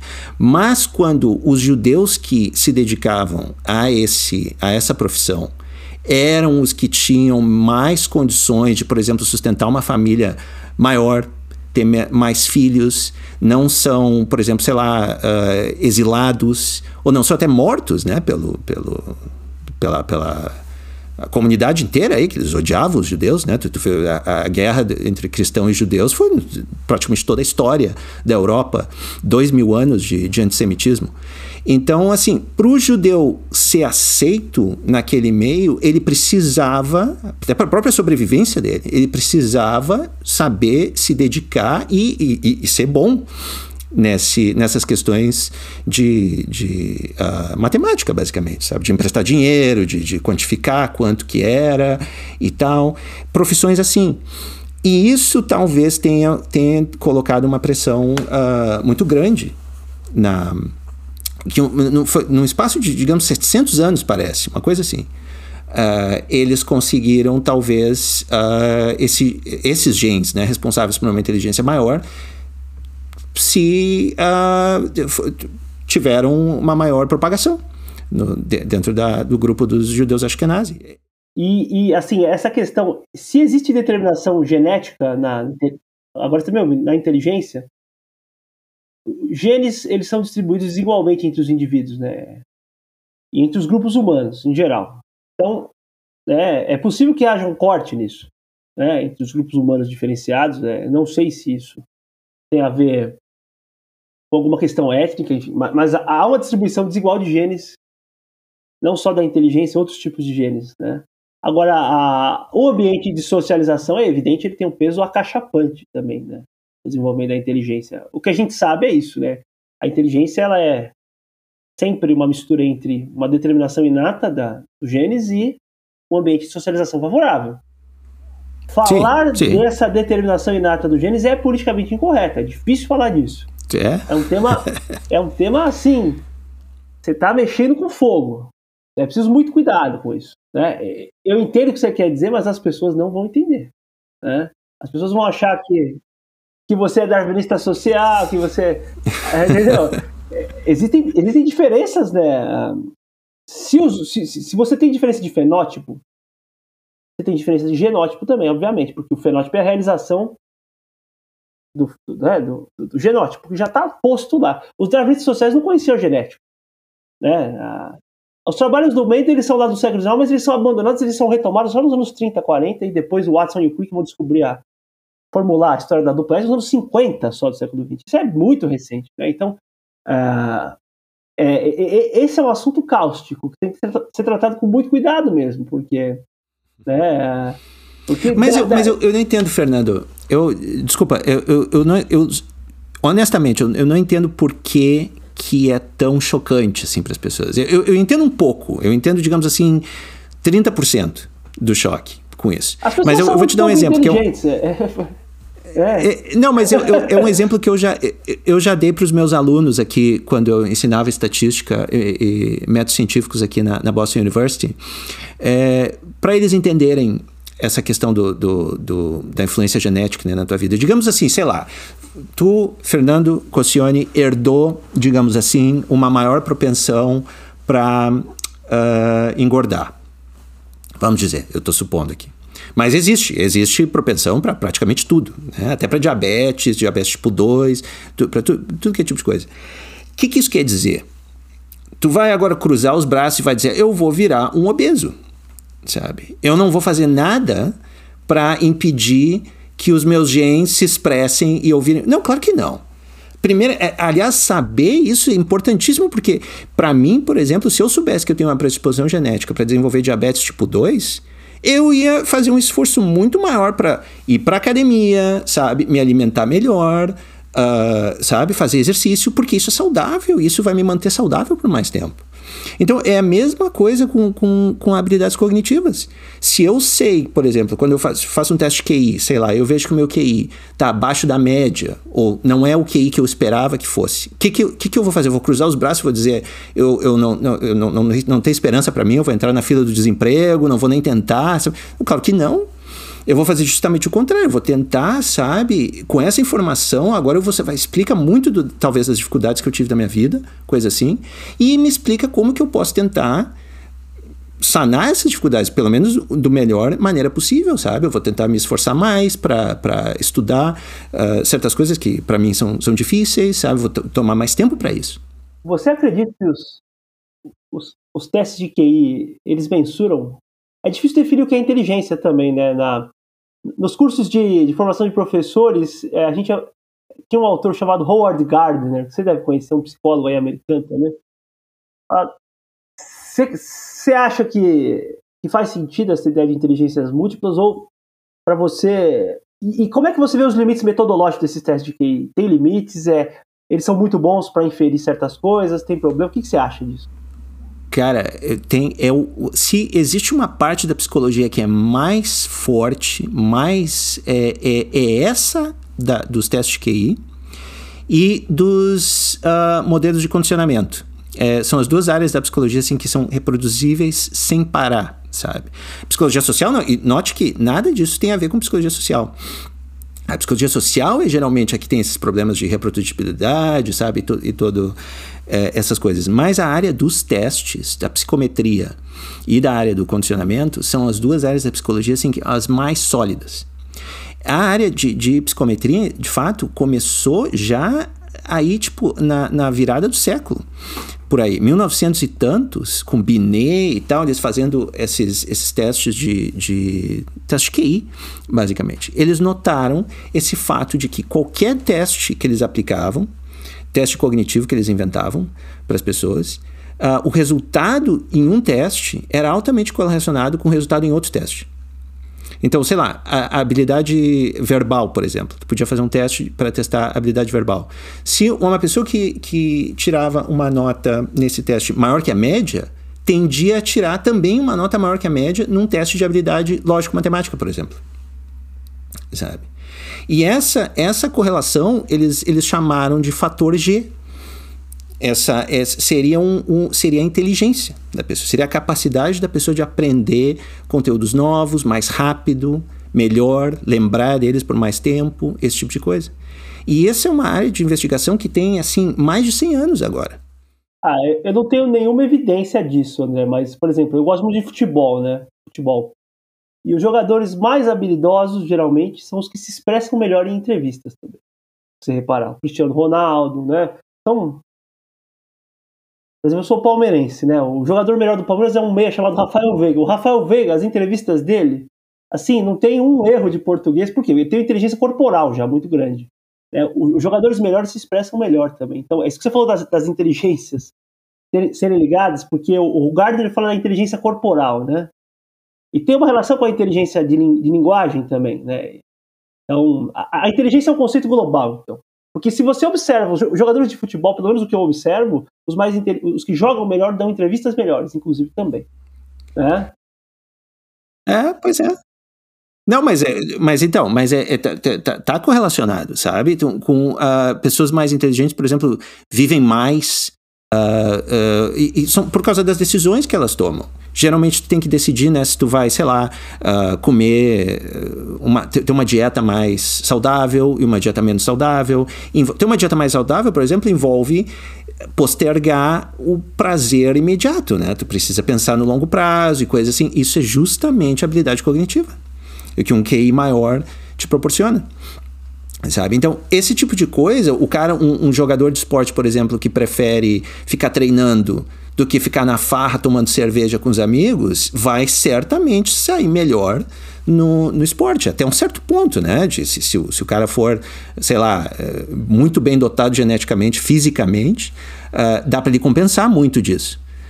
Mas dado que as pessoas que, que chegam nesse, nesse nível de esporte têm já uma, um, uma dotação física muito, muito grande, uh, a inteligência começa a fazer diferença.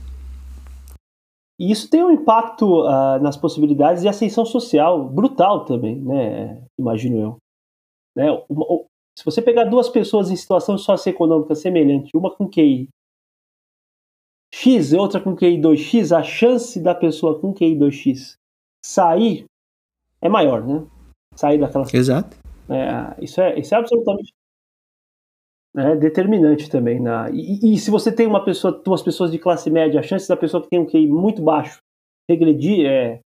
Isso. Na, na sociologia, tem um, um autor que é de outro campo, assim, mas que tem coisas realmente interessantes, apesar dele ser um francês de esquerda, enfim, que é o Pierre Bourdieu. E o Pierre Bourdieu tem uma coisa interessante que ele, ele percebeu, pesquisando sociologia da educação na França, que as pessoas em situação de pobreza, isso na França nos anos 50, 60, 70, enfim, elas têm dificuldade em ter o que ele chama de, de pensamento prospectivo. É isso que você falou aí. É, você tem um círculo vicioso. Né?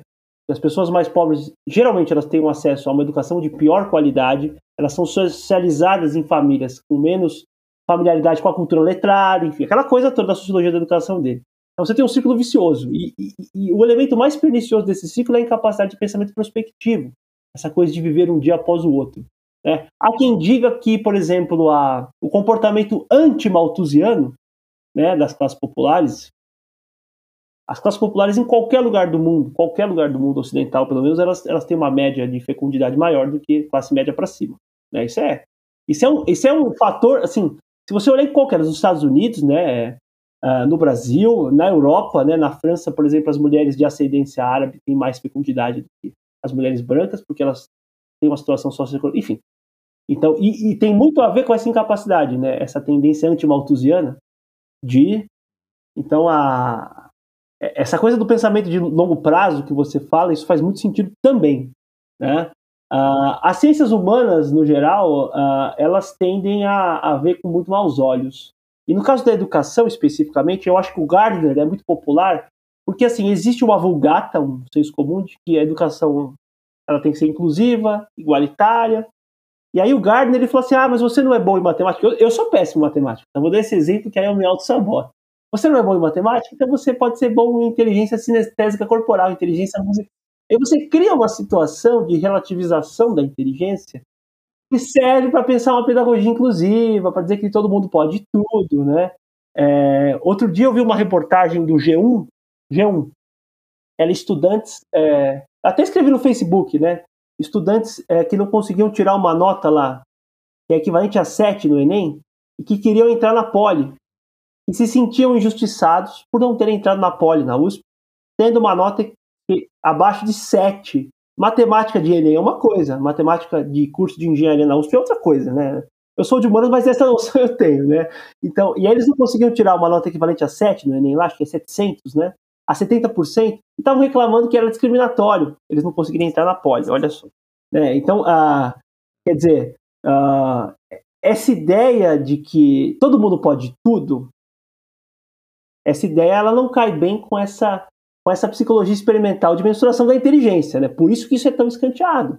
E a gente, né, você é professor, eu também sou, os alunos eles têm diferença de inteligência, você não precisa nem mensurar isso, você percebe abissais às vezes. E, e, e, essa é a dificuldade, né? Não adianta você falar que todo mundo pode tudo, não pode, né? E não pode. E falar que não é todo mundo que pode tudo hoje em dia, ainda mais num país obcecado com esse igualitarismo, né, que é o Brasil. O Brasil é um país obcecado com isso, hoje em dia.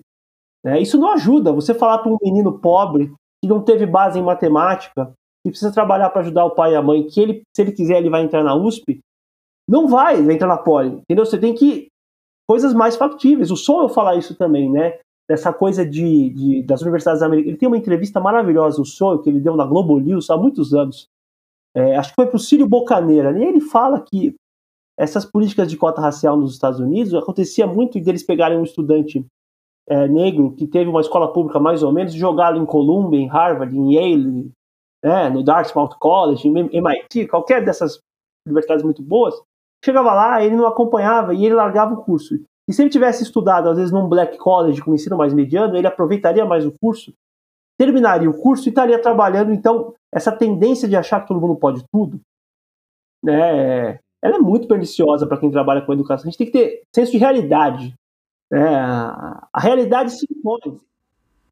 Sim, mas tu não acha que, por exemplo, eu, eu, eu não vejo, eu acho que é uma questão de interpretação também, entende? Porque eu não acho que é necessário, por exemplo, para a pessoa dizer, olha, eu, eu, sou de esquerda, digamos assim, uh, uma pessoa que é de esquerda dizer, não, eu não vou é impossível acomodar essas descobertas da psicologia evolucionista, da, sabe, da inteligência humana e tal, porque ela vai contra a minha ideologia política. Tinha que ser o contrário, né? Tinha que ser assim, olha, eu, eu vou adaptar a minha ideologia política aos fatos da realidade, aos fatos da ciência, que a ciência existe para ajudar a gente a descobrir a realidade. Então, tipo, não é uma... Eu, eu vejo, por exemplo, o Chomsky, Chomsky é um cara que ele, ele aceita perfeitamente, eu já li vários livros do, do Chomsky e eu concordo com muitas coisas que ele diz, não concordo com outras, mas ele aceita perfeito, é um cara extremamente de esquerda, ele aceita sem questionar, sabe que há, existem diferenças cognitivas entre, entre as raças humanas, por exemplo. Ele aceita essas coisas, ele aceita a, as diferenças, os resultados dos testes de QI e, e sabe, ele tira outra conclusão. Né? É, eu acho que dá para adaptar, não é? Tu acha que é impossível? Não, não é, é, é, preciso ter pessoas inteligentes para entender que uma coisa são esses resultados, outra coisa é você usar isso para criar doutrinas de superioridade racial, né? Ou esse tipo de coisa nefasta, essas idiotices, né? É, é isso que precisa. Só que as pessoas não conseguem, é... por exemplo, o Popper, isso que você falou, de você acomodar a ideologia à evidência, o Popper, quando ele, ele tem um livro chamado A Miséria do Historicismo, que é um livro no qual ele tenta, ele mostra as tentativas de, de, de predição histórica das ciências sociais, né? De, de, de, prever o curso da história, o positivismo e o marxismo, né, grosso modo. O, o Comte achava que a história ia ter uma etapa científica lá na frente, que ia superar a metafísica e a teologia. E o Marx achava que ia ter a luta de classes, a exacerbação das contradições. O Popper vai dizer, olha, essas duas ideias são falseáveis, e a gente tem que entender na filosofia da história que as ideias também podem ser falseadas no mundo humano e social e largadas. Né? A, nossa posição é exatamente. A lógica popperiana é exatamente essa, né? Isso que você falou. Não é a minha ideologia. Né? Eu tenho que olhar para as evidências. As evidências mostram, por exemplo, uma evidência que muita gente de esquerda ignora no Brasil, que eu acho muito interessante. Os países mais ricos do mundo não são os países que deram o ensino superior para a maioria da população. Né? Você vai na Suíça, você vai na Escócia, você vai no Canadá mesmo, aí perto, você vai Suécia. Cara, tem são países que têm um nível de desenvolvimento econômico, né, de complexidade econômica, que eles não precisam. Você não precisa ter ensino superior para ter um bom emprego nesse país. Tanto dinheiro que circula ali.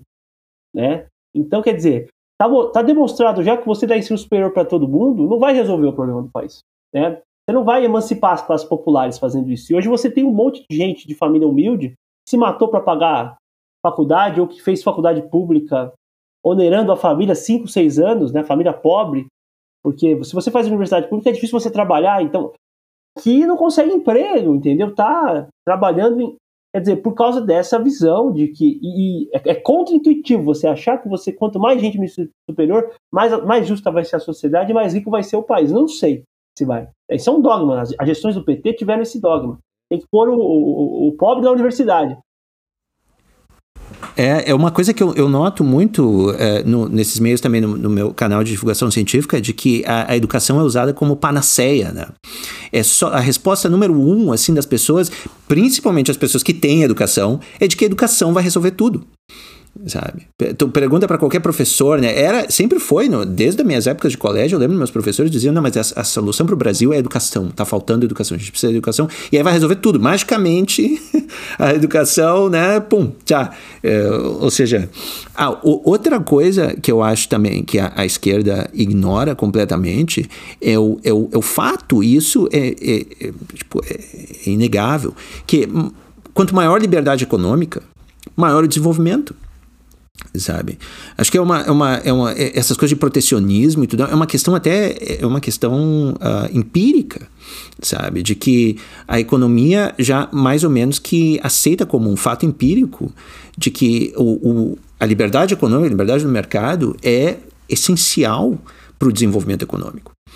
Mas a esquerda, tanto a esquerda como a direita também, a gente vê aqui que o, o Trump, né, quando ele começou, ele, ele, começou o governo dele aqui bem protecionista. Ele era America First, não sei o que, ele queria aumentar a taxa de importação, fazer coisa, sabe? E, e vindo da direita. E a gente sabe que o Bolsonaro no Brasil também é, é bem fã, né, do protecionismo e tudo mais. Ou seja, é, é uma coisa que tanto a direita quanto a esquerda ainda tem né, resquícios assim, mas geralmente o pessoal mais de direita, uma direita mais moderada, aceita um pouco mais esse, esse fato econômico de que, sabe, uh, protecionismo não leva a nada. Enquanto que a esquerda não, a esquerda ainda vive no mundo da economia planejada, né? É, eu, eu, não, eu não sou muito expert em economia, mas a, você tem. A gente precisa do Estado para algumas coisas. Tem coisas que só o Estado pode fazer e tem coisas que o Estado não deve fazer. Eu não sou dogmático assim. Né? E quando alguém me pergunta se é a favor de privatização, Oh, de telefonia foi a melhor coisa que aconteceu no Brasil. Imagina, né? Agora, se é a favor de privatizar a justiça, a polícia? Claro que não. Então, assim, é sempre no varejo, né? Uma das coisas que eu acho interessante do conservadorismo é, é ele, o conservadorismo ele tem um, um certo, uma certa aversão à visão no atacado, sempre no varejo, né? Olhar questão a questão, sabe? Então, tem privatizações que são necessárias, né? Umas privatizações de área de infraestrutura, os aeroportos agora, Agora tem privatizações que não se justificam. Você não vai privatizar a polícia, você não vai. Né, essa, o Milton Friedman falando que as pessoas deveriam ter exércitos, isso é sandice pura, entendeu? Que as empresas. Agora tem. Eu, eu não tenho nenhum dogma econômico, assim, a gente tem que ver o que funciona. E isso da escolarização, que, é o, né, que a escolarização necessariamente leva a desenvolvimento. Escolarização é importante, claro que é. As pessoas escolarizadas elas produzem muita riqueza realmente, né? Patentes, se você vê a geografia das patentes no mundo, né, a distribuição de patentes, a, China está bombando em patentes porque a China está criando cada vez mais elites, né, científicas, é, intelectuais e claro que tem um impacto, mas uh, não é só a escolarização. Você tem, por exemplo, Cuba tem uma população extremamente esclarecida. A população cubana é uma das mais esclarecidas do mundo e o país é miserável. Então, peraí, né? Cuba é a contraprova de que a educação. A população cubana tem plena ciência do que acontece lá. A população cubana sabe, né? É, se você conversar com um cubano comum, os cubanos comuns são extremamente, né, muito mais inteligentes que o brasileiro e que norte-americano. E o país é uma pindaíba completa, então, assim, não é tão simples assim, né? A, é educação e mais um monte de coisa, né? Claro, mas eu acho que, assim, a, a parte do... A parte que é empírica uh, dessa, desse, desse lance do mercado livre é a parte do Adam Smith. Adam Smith começou com essa história, história toda. E eu acho que tu, um, se, se, se não leu, deveria ler, porque acho que tu vai gostar. O, a Riqueza das Nações, do Adam Smith, é basicamente um tratado de uh, evolução sabe? Ele, ele antecedeu o Darwin e, e o Darwin, uh, o próprio Hayek uh, lança essa conjectura de que o, o Darwin pode ter se inspirado para o lance da, da seleção natural dele nos trabalhos do Adam Smith. Ou seja, a, a questão da evolução, sabe, deve muito mais, a, a, biologia deve muito mais à economia do que a economia à, à biologia. Antes de você gravar, eu até falei isso. A economia política inglesa é a base da, da. A vida intelectual inglesa, do fim do 18 começo do 19, é a economia. A primeira ciência humana da história é a economia política. Né? Inglesa. E o, uma coisa que eu acho muito bonita da, do conceito de seleção natural é que ela é um processo automático, não planejado e aleatório, random, né? Randomness. Ele usa muito essa palavra. Da... E a economia política smithiana é justamente isso, né? E os sentimentos morais que daí emergem. Depois o Durkheim desdobra isso. O Durkheim tem um livro chamado Da Divisão do Trabalho Social. Ele, ele, ele, ele fala, olha, a divisão do trabalho social nas sociedades industriais é altamente complexa e tal. E agora nós temos que entender o impacto disso como fenômeno moral né? O Durkheim é um herdeiro disso, pouca gente sabe. O Durkheim, aquele francês que a esquerda adora, enfim. Né? É, ele, ele, parte disso também. E o, o, essa indissociabilidade entre a vida econômica e os sentimentos morais, né? E isso na biologia, né? Porque a economia ela envolve uma certa aleatoriedade também, né? E ninguém, ninguém poderia imaginar 150 anos atrás que a internet ia existir, porra. Isso é, né? Claro, é. Isso exato. é um processo aleatório, é, né? É uma tecnologia em cima da outra. É, é, é, a diferença, quem tem um background em biologia, é a diferença entre seleção artificial e seleção natural, por exemplo. Tu tem, né, tu, tu sabe que, por exemplo, com uma seleção artificial, tu consegue uh, ter, por exemplo, o melhor gado, o gado mais gordo do mundo, por exemplo. Tu consegue. Só que esse mesmo gado tu vai ter que te preocupar com várias doenças genéticas, por exemplo, que tu está introduzindo, porque é muito difícil tu selecionar só um gene assim isolado ou só uma característica sem selecionar outras junto. Então é muito complicado, sabe? Se tu, como espécie, o gado que tá, o gado selecionado artificialmente não duraria um dia no, no na natureza. Né? Esse gado morreria completamente. É a mesma coisa com uma economia planejada. Tu consegue, pega o início da União Soviética, por exemplo. Tu consegue, se tu resolver, todo o país resolver direcionar todos os esforços deles para, sei lá, chegar até a Lua, tu até consegue, sabe? Só que Uh, na, no, dentro do mercado mundial né, de economia, tu não vai conseguir produzir quase nada mais, sabe? Tu não vai te inserir bem, tu não vai, sabe? Tu vai ter que. Vai acabar com a liberdade das pessoas, por exemplo. E acabar com a liberdade das pessoas tem esse efeito econômico, que tu acaba. Tu, tu não sabe quem, quem é que vai ser o próximo Bill Gates sabe? Tu não sabe exatamente é, como que a, essas, essas descobertas uh, uh, econômicas acontecem. Então, por isso que tu precisa da liberdade. Você sabe, André, que eu acho que essa liberdade econômica ela não é incompatível com, por exemplo, um Estado que faça políticas para as pessoas em situação muito ruim.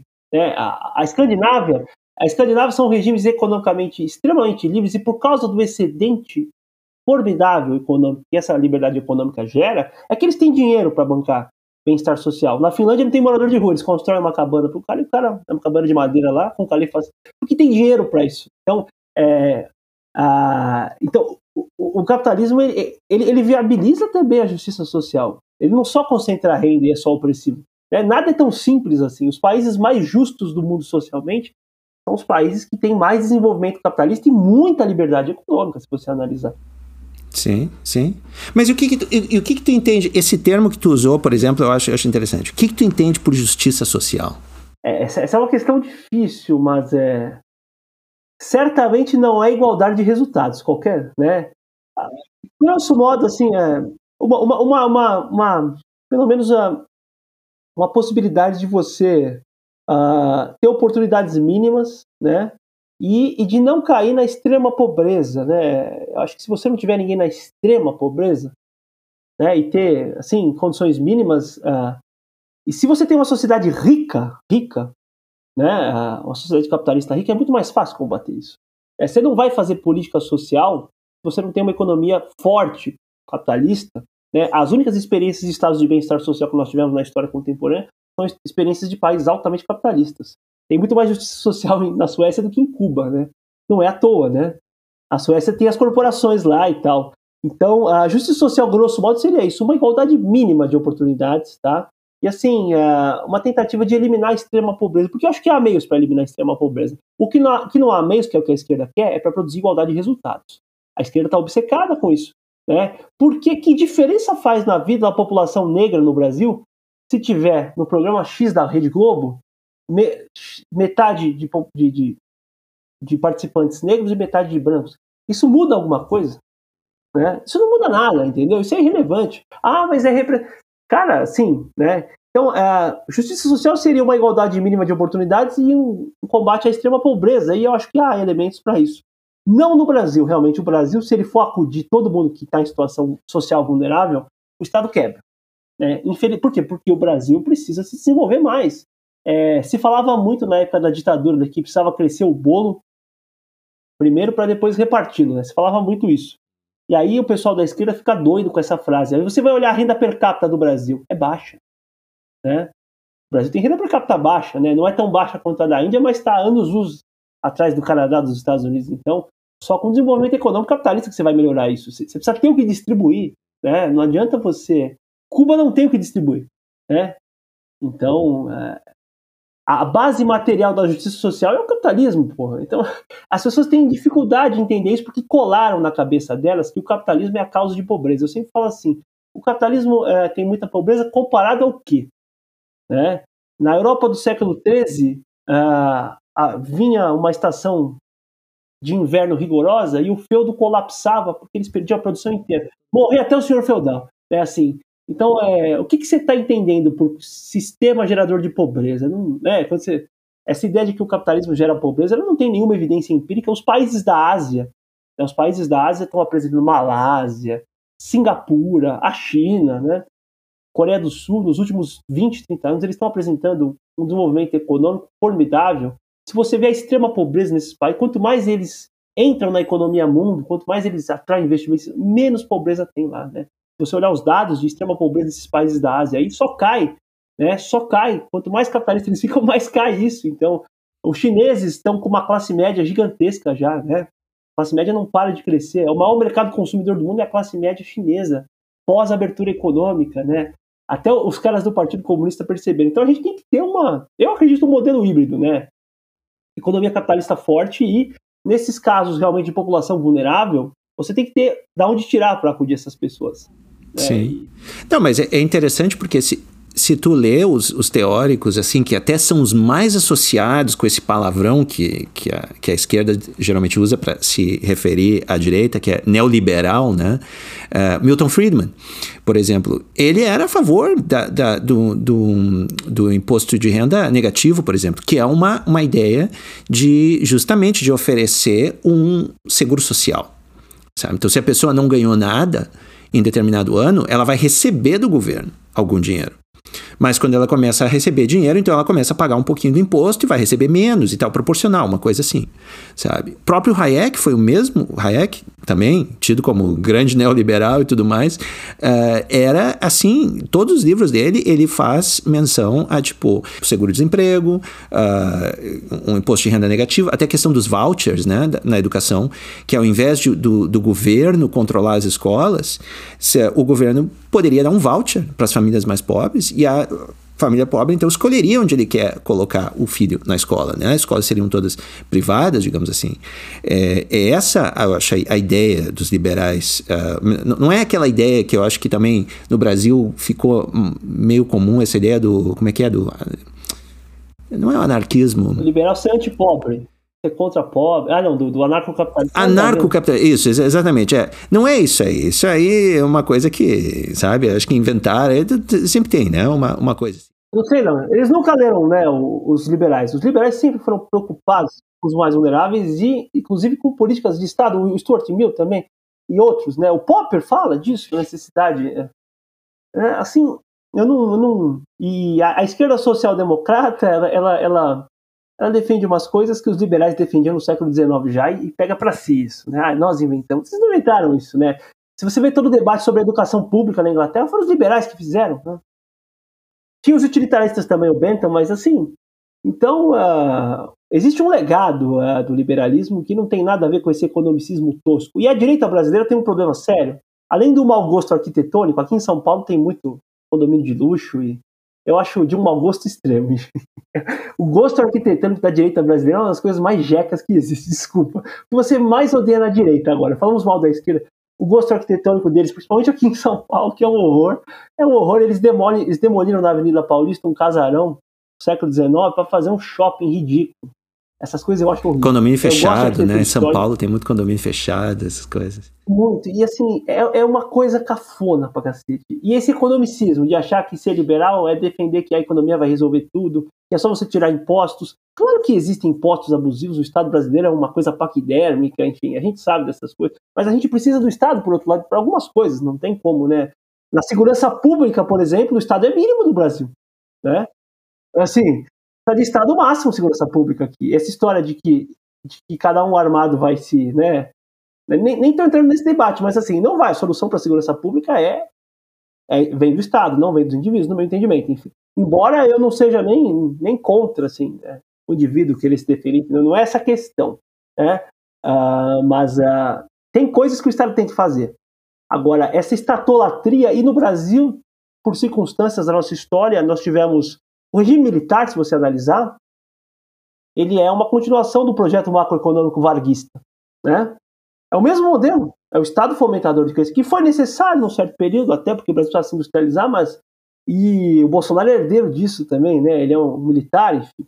Então, a, o, o, e, e, mas nós precisamos tirar essa peste de que liberal é, é contra pobre, não tem nada a ver com isso, né? Na verdade, a gente não acha que o Estado vai resolver tudo, a gente não acha que Uh, a gente não romantiza também classes, essa romantização das classes populares no Brasil. A esquerda tem muito a ver também, sabe com o que, André? Eu acho com um certo moralismo católico encruado, né? Essa coisa da, da celebração da pobreza, uh, com uma certa ética católica secularizada, eu acho. Né? O PT tem muito isso, essa romantização do pobre, né? Como da cultura popular, do cordel, essa, meu, é coisa de quem não, né? Tem, tem, porque são quadros, a, os, os quadros do progressismo no Brasil são quadros católicos de classe média, sempre foram. Então tem, e o PT sempre teve um braço muito forte da Igreja Católica, né? A, a, o PT, a, a, a, ata de fundação dele foi assinada num colégio católico aqui, aqui em São Paulo, que eu esqueci o nome. Mas é, então tem esse, esse, esse lastro, né, do desse catolicismo meio difuso, né? Essa coisa meio e então a, a, esquerda no Brasil tem muito a ver com essa ética católica meio estruturada, né? Copiou da Argentina, né? Copiou da lance do, do, é do, do como é que era o, o grande populista aquele o, é, Peron, Peron. né? É, copiou, é mesmo que se tu ouve os discursos da Eva Peron e tal, tudo mais, é tudo nesse lance católico, assim, de proteger os pobres e salvar os pobres. Nem, não é nem salvar, né? É uma questão, assim, de idolatrar mesmo, assim, a condição da pobreza, que seria mais, assim, digna, né? Mais fácil um, como é que é, um camelo passar no, no, numa agulha do que o pobre, do que o rico, né? Entrar no no paraíso. Mas eu queria, eu queria, que eu acho que tu tem uma experiência maior com isso que eu, é, é, comentar um pouquinho, discutir contigo essa questão que agora é a moda aqui nos Estados Unidos, mas que já deve ter chegado no Brasil também, que é a da um, Critical Race Theory, né? CRT. E, e como que isso no Brasil a, a, a a esquizofrenia que isso deve ser no Brasil, porque aqui no, nos Estados Unidos as raças são bem definidas, assim, né? Teve muito pouca miscigenação e até hoje a miscigenação é muito pouca. Então tu, tu consegue, se tu quiser, né, entrar nesse mundo louco aí de dividir as pessoas em raças e ficar obcecado por essa divisão, tu até consegue. Agora no Brasil como, como falar, né, do, do, do todo mundo é, é, é, quase é mulato. Eu tenho, eu fiz um teste genético faz pouco tempo. Eu não sabia. Eu tenho 6% de indígena, sabe? Não, não, fazia a menor ideia, mas é, tu vê, eu imagino que o brasileiro deve ter muito mais na média indígena, tanto indígena quanto africano. E, e o pessoal importou isso. Então, o que que tu, o que que tu conhece de critical race theory? Da onde que vem? É, a, a, teoria racial crítica tem muito a ver com os teóricos de esquerda do direito, né, é, dos anos 80 nos Estados Unidos. É, com essa coisa de.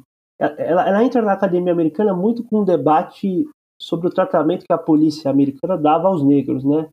Tem muito a ver com essa discussão crítica à ação da polícia, nos anos 80, né? Ah, curiosamente, ela chega através do direito.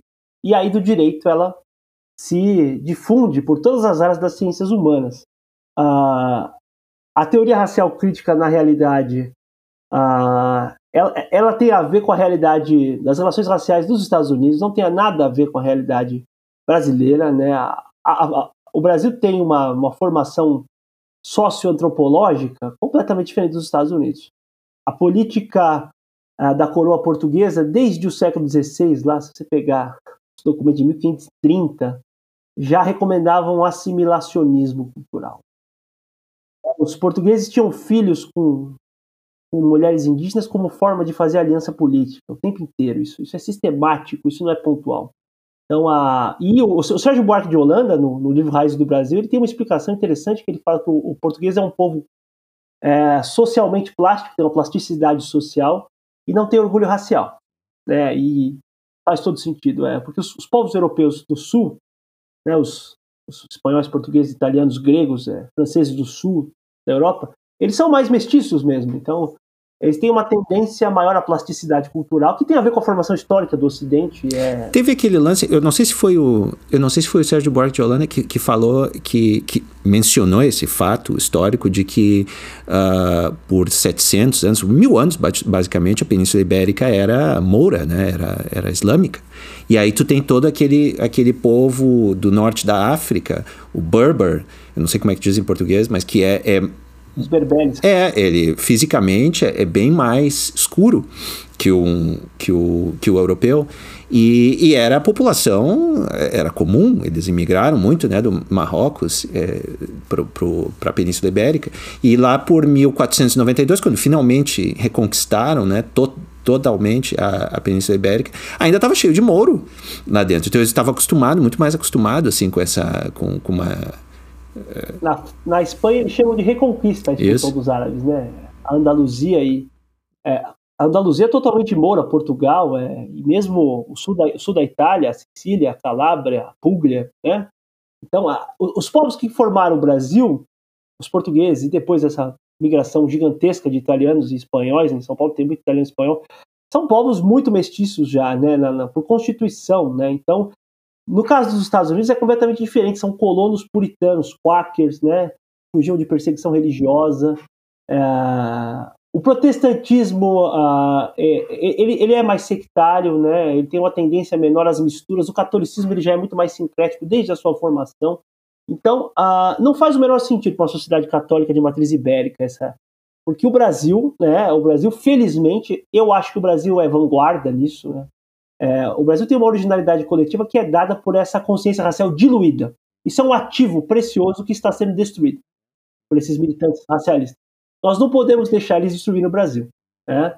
E eles querem destruir o que nós temos de mais interessante, de mais avançado, que é a consciência racial ser diluída. Né? Nós não. É, é, é você sabe que por causa desse negócio de racialismo, né, que, que do, do, identitarismo, essa coisa de definir um indivíduo sobretudo pelo porte do fenótipo, eu não gosto nem de falar raça, falo fenótipo, enfim. Eu até comecei a pensar, nossa, eu nunca tinha pensado nisso. Eu nunca tinha pensado, eu fui, eu fui pensar, nossa, mas eu sou branco, né, no Brasil. Eu, eu nunca tinha parado para pensar que eu sou branco, entendeu? Isso era uma coisa, e que, e que pessoa X é, é mestiça, isso, isso era uma coisa tão irrelevante. Eu gosto muito de rock. Eu nunca parei para para pensar que o Jimi Hendrix é negro. Isso é tão isso é tão irrelevante, na verdade. Eu, eu gosto de Jimi Hendrix, eu não estou preocupado. Né? Então, é, é, esse universalismo, essa consciência da, da pessoa humana, ser o que ela é e isso ser uma irrelevância, isso está sendo perdido por essa racialização forçada das relações sociais importada dos Estados Unidos. Nos Estados Unidos, a teoria racial crítica, ela está colada numa realidade de tensão racial que sempre existiu. Né? Você sabe melhor que eu. Quando eu fiquei aí em New Haven, eu fiquei chocado, porque você fica a 200 metros do campus de ele só tem branco. Passa 200, 300 metros só tem bairro negro. Né? E aí todo mundo ficava olhando para mim. Né? E uh, é uma coisa muito curiosa, porque o norte-americano ele vê como latino o indígena, né? o mexicano, aquele que tem mais uma panamenho, colombiano. A gente é visto como branco. Né? Mas a gente não se vê. É, o brasileiro é outra coisa, se for, se for mais claro. Mas aí a, a, a gente não é branco que nem um, um descendente de irlandeses também. A gente não se vê assim, né? A gente é. E ao mesmo tempo a gente não é latino. É uma, é uma situação esquisitíssima, né? E, e quando eu fui para a Alemanha, eu tive uma irmã que morou na Alemanha, eu era visto como não branco lá, eu percebia, eles achavam que era turco, enfim. É, é muito louco isso, né? A classificação racial varia de acordo com a história, com a experiência local. E o, a teoria racial crítica não tem nada a ver com a nossa realidade. Eu acho que a imprensa, a imprensa cumpriu um papel nefasto nisso, né, na difusão dessas ideias, porque isso é sistemático, né, o tempo inteiro. Se você ligar a televisão em qualquer canal de notícias fechado, você vai achar que a polícia militar no Brasil promove o genocídio dos jovens. Você vai acreditar, assim, que existe, que existe uma guerra racial no Brasil, né? Os jornalistas acreditam nisso, que existe uma guerra racial no Brasil, meu Deus do céu. Como é que pode existir uma guerra racial no Brasil se o conceito de raça não é nenhuma coisa muito clara aqui? Né? Ainda bem, né? se todo mundo é, é, é, miscigenado, né? as pessoas que são brancas, muito brancas, ou as pessoas que são negras retintas são poucas. Né? E se você. E essa ficção né, do Brasil ser um país de maioria negra, isso é uma ficção. Isso não tem sustentação genética, antropológica nem demográfica. Né? O Brasil é um país ah, de maioria mestiça, mestiça clara, até se você analisar. Né? Ah, não tem o menor sentido. As áreas de concentração de população negra retinta são poucas, na verdade. Rio de Janeiro, Bahia, litoral da Bahia, Maranhão, interior de Minas Gerais ali. Né? Se você vai para o interior de São Paulo, todo mundo é mameluco ou branco, quase. Quase todo mundo, mestiço claro. Né? Rio Grande do Sul, é, Rio Grande do Sul também, todo mundo é branco, mameluco quase. É um ou outro negro, mulato, tem, mas assim, dizer que é de maioria, né? É porque o Brasil ele tem essa, essa, essa, essa questão de assimilar mesmo, e isso é um ativo poderoso. Eu acho que o, o Darcy Ribeiro, você deve conhecer, um antropólogo, ele tem um conceito que eu gosto muito, que ele fala que o Brasil é um povo novo. O que é um povo novo? Né? É um povo que nasce de uma, de uma sincretização generalizada de outros povos. Aí tem o povo novo, e tem os povos que ele chama de transplantados, e os povos ah, os povos origin, originários, não, como é que é a expressão que ele usa? Povos testemunho. São os indígenas da América, os, é, os indígenas da Austrália, são os povos testemunho. E os povos transplantados seriam, por exemplo, os, os puritanos que fundaram os Estados Unidos. Você pega uma civilização, tira ela de um lugar e põe no outro exatamente igual, que é isso. Né? A, a Nova Inglaterra, né, onde você está aí, chamava Nova Inglaterra essa região antigamente, de Massachusetts até a Virgínia ali, né, costa leste. Era New England. É, é, é, é uma mini Inglaterra mesmo. Eles pegaram né, a religião, a cultura e transplantaram. Depois virou outra coisa, né? Depois da independência, enfim.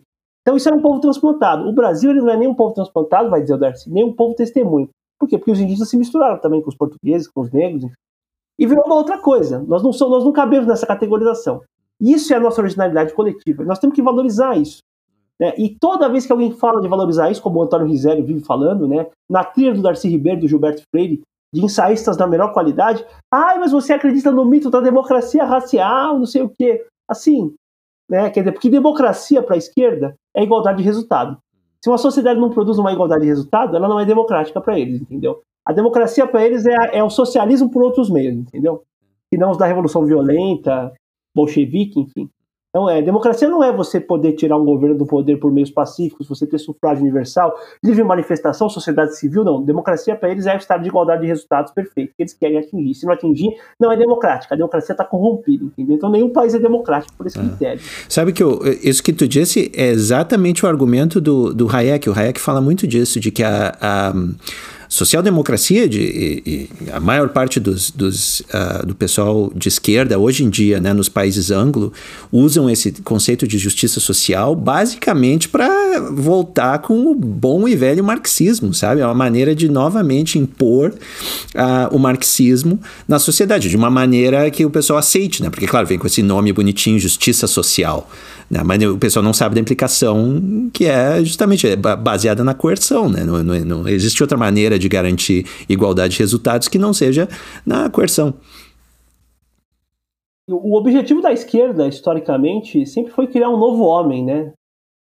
Novo homem. Eles, eles não, não é só mudar a sociedade. os, os, os bolcheviques, eles achavam que um novo homem bolchevique ia surgir. Né? Um, um outro ser humano é, é, tem uma questão antropológica profunda de superar. A natureza humana é propensa ao conflito. Todas as sociedades que se tem registro na história, que tem o um mínimo de complexidade, são desiguais, todas, né? A não ser aquelas sociedades de caça e coleta. Mas mesmo em qualquer sociedade de caça e coleta estudando por antropólogos, você vai ver que tem lá um cara que tem mais força política, que fica com mais mulheres, né? Assim, então a, a, a desigualdade era quase que um dado a, da experiência humana universal. Não tem como você eliminar isso. Né? Não tem como você eliminar isso. E eles querem um novo homem. Né? Só que esse novo homem não vai existir. O ser humano, o John Gray fala, né? Ele tem, você conhece esse filósofo? É um britânico, John Gray, é um liberal conservador. Ele fala que esse, esse novo homem só vai surgir quando when we get rid of ourselves, né? Quando nós isso não vai existir nunca, esse, né? O ser humano é o que ele é, né? E ele não vai, não é a mente de um reformador social bem intencionado que vai reformar o ser humano. Né? Aceitar essa visão trágica do ser humano, eu acho que falta, né, para a esquerda. Tem uma ontologia de que o homem é melhorável, né, por trás do pensamento progressista. Eu não acredito nisso. Né? Eu não acho que o homem é melhorável. É, eu acho que é possível combater certas injustiças, né? Por exemplo, a abolição da escravidão, que só surgiu por causa de ideias, ideias políticas e filosóficas criadas por homens ocidentais e europeus, essa é a verdade. Se não seria considerada normal no mundo inteiro a escravidão ainda. É, se não fossem os filósofos europeus que o pessoal demoniza, né, o Ocidente foi a única civilização da história que parou, parou e pensou, pô, todo ser humano tem direito à dignidade, não importa a raça, não importa onde ele nasceu, né? E nós temos que acabar com a escravidão. Foram os europeus que pensaram isso, né? Não foram filósofos africanos do século XII, né? Então, uh, inclusive a escravidão é considerada normal em boa parte do Oriente Médio, da África subsaariana hoje em dia. Então, é, existe também uma, uma, quase que um déficit de reconhecimento do, do, do, dos ganhos que a civilização ocidental trouxe para a humanidade, sabe? Claro que o Ocidente tem as suas sombras, é, é, colonialismo, as guerras mundiais, isso, isso a gente sabe, mas também tem coisas que só Uh, só surgiram na civilização ocidental, que são coisas únicas e que hoje uh, as pessoas mais esclarecidas do mundo inteiro querem para si também. Né? Você vê no Afeganistão as feministas uh, afegãs, né? São pessoas, são pessoas esclarecidas, aquelas feministas que pegarem armas contra o Talibã e tal. É, é, elas entenderam a noção de democracia, de direitos humanos, de liberdade individual, de respeito aos direitos das mulheres, que é uma coisa criada pelos ocidentais, e elas internalizaram aquilo, né? Então, isso é universalizável, né? Assim, é. Ah, claro, sabe que eu, em 2015, eu acho que foi, eu fui pro Irã. E, e lá no Irã é muito interessante porque, assim, é ainda um dos poucos países que praticamente não tem turista zero turista, né?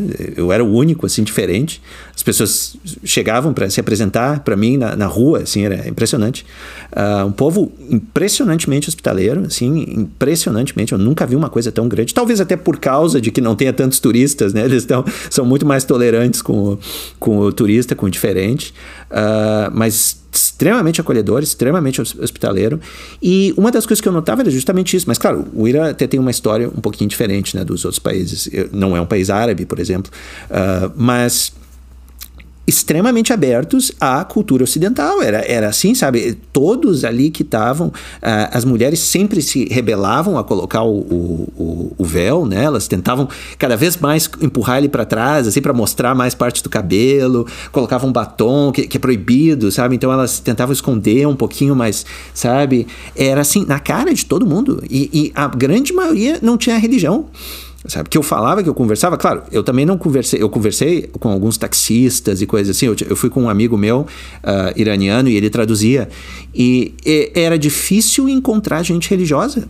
Eu encontrei, acho que duas, eu, um taxista, que realmente acreditava no, no uh, no Ayatollah, esse cara que vai nos, nos, tirar daqui e tudo mais, e uma família que era, uh, que era, era um, um, casal que realmente a, a, mulher usava o, dentro de casa, né? Ela usava o véu, porque todas as outras, quando eu entrava dentro de casa, elas tiravam, a primeira coisa que eles faziam era tirar o véu, sabe? Não quero usar isso, coisa horrível, sabe? Já botavam uma, uma blusinha assim, porque eles têm que usar o véu e tem que usar um mantô que chama, que é uma, é uma peça de roupa mais larga, assim, para cobrir as curvas, né, femininas. E a primeira coisa que elas faziam era tirar essas duas coisas quando entravam dentro de casa e colocar uma roupinha pegada e tal e tudo mais. E é impressionante. Mas olha só, eu, o, que, o, que eu queria uh, te perguntar, que eu, eu, sempre gosto de pensar assim, oferecer para as pessoas uma opção.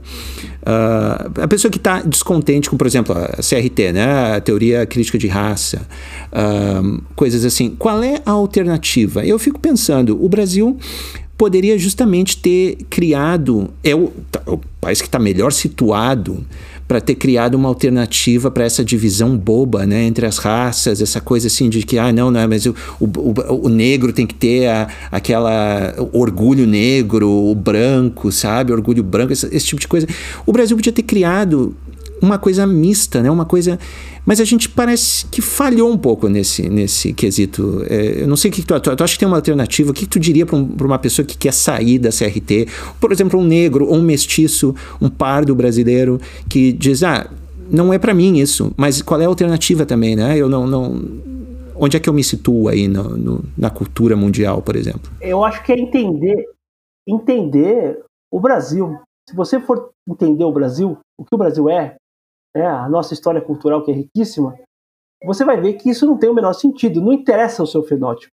Né? Então, uh, falta entendimento. Essas pessoas que importaram a teoria racial crítica, elas não sabem nada sobre o Brasil. Essa é a realidade. Né? São pessoas que não conhecem nada sobre o Brasil. Né? Essa história de, ah, não sei o que, primeiro negro, não sei... Cara, na República Velha o Brasil tinha presidentes mulatos já, né? Mestiços, né? Floriano Peixoto, por acaso, era branco, assim, né? É, essa coisa de, ah, o primeiro negro a fazer não sei o que, o primeiro... Cara, né, o Brasil tem, no século XIX, ele tinha, na Bahia, havia elites mestiças, mulatas já, né? A, então, assim, a mobilidade social da população mestiça sempre existiu no Brasil. Nosso maior escritor era um mulato, né? Era um mulato que não gostava muito de ser mulato, inclusive, né? Renegava, né? O Machado de Assis, todo mundo sabe. Então, assim, é, Lima Barreto, né? Essa coisa de não ter escritores negros, os dois escritores mais importantes que eu mais li na escola era Lima Barreto e, assim, quem não existe. Eu nunca parei para pensar, ah, mas o Lima Barreto é mulato, é e uma isso, isso, eu estava preocupado com a obra. Então, assim, entender o Brasil, acho que eu diria. Você quer sair disso? Olha para dentro, não olha para fora, porque de fora, eu não estou sendo nacional, é que só está vindo lixo, né? Olhar mais para dentro, porque não, não, se aplica, né? Não se aplica. Esses modelos de interpretação das relações sociais não se aplicam ao Brasil. A nossa realidade é outra. Em ciências humanas, que não tem laboratório, os modelos também têm que se referir à realidade.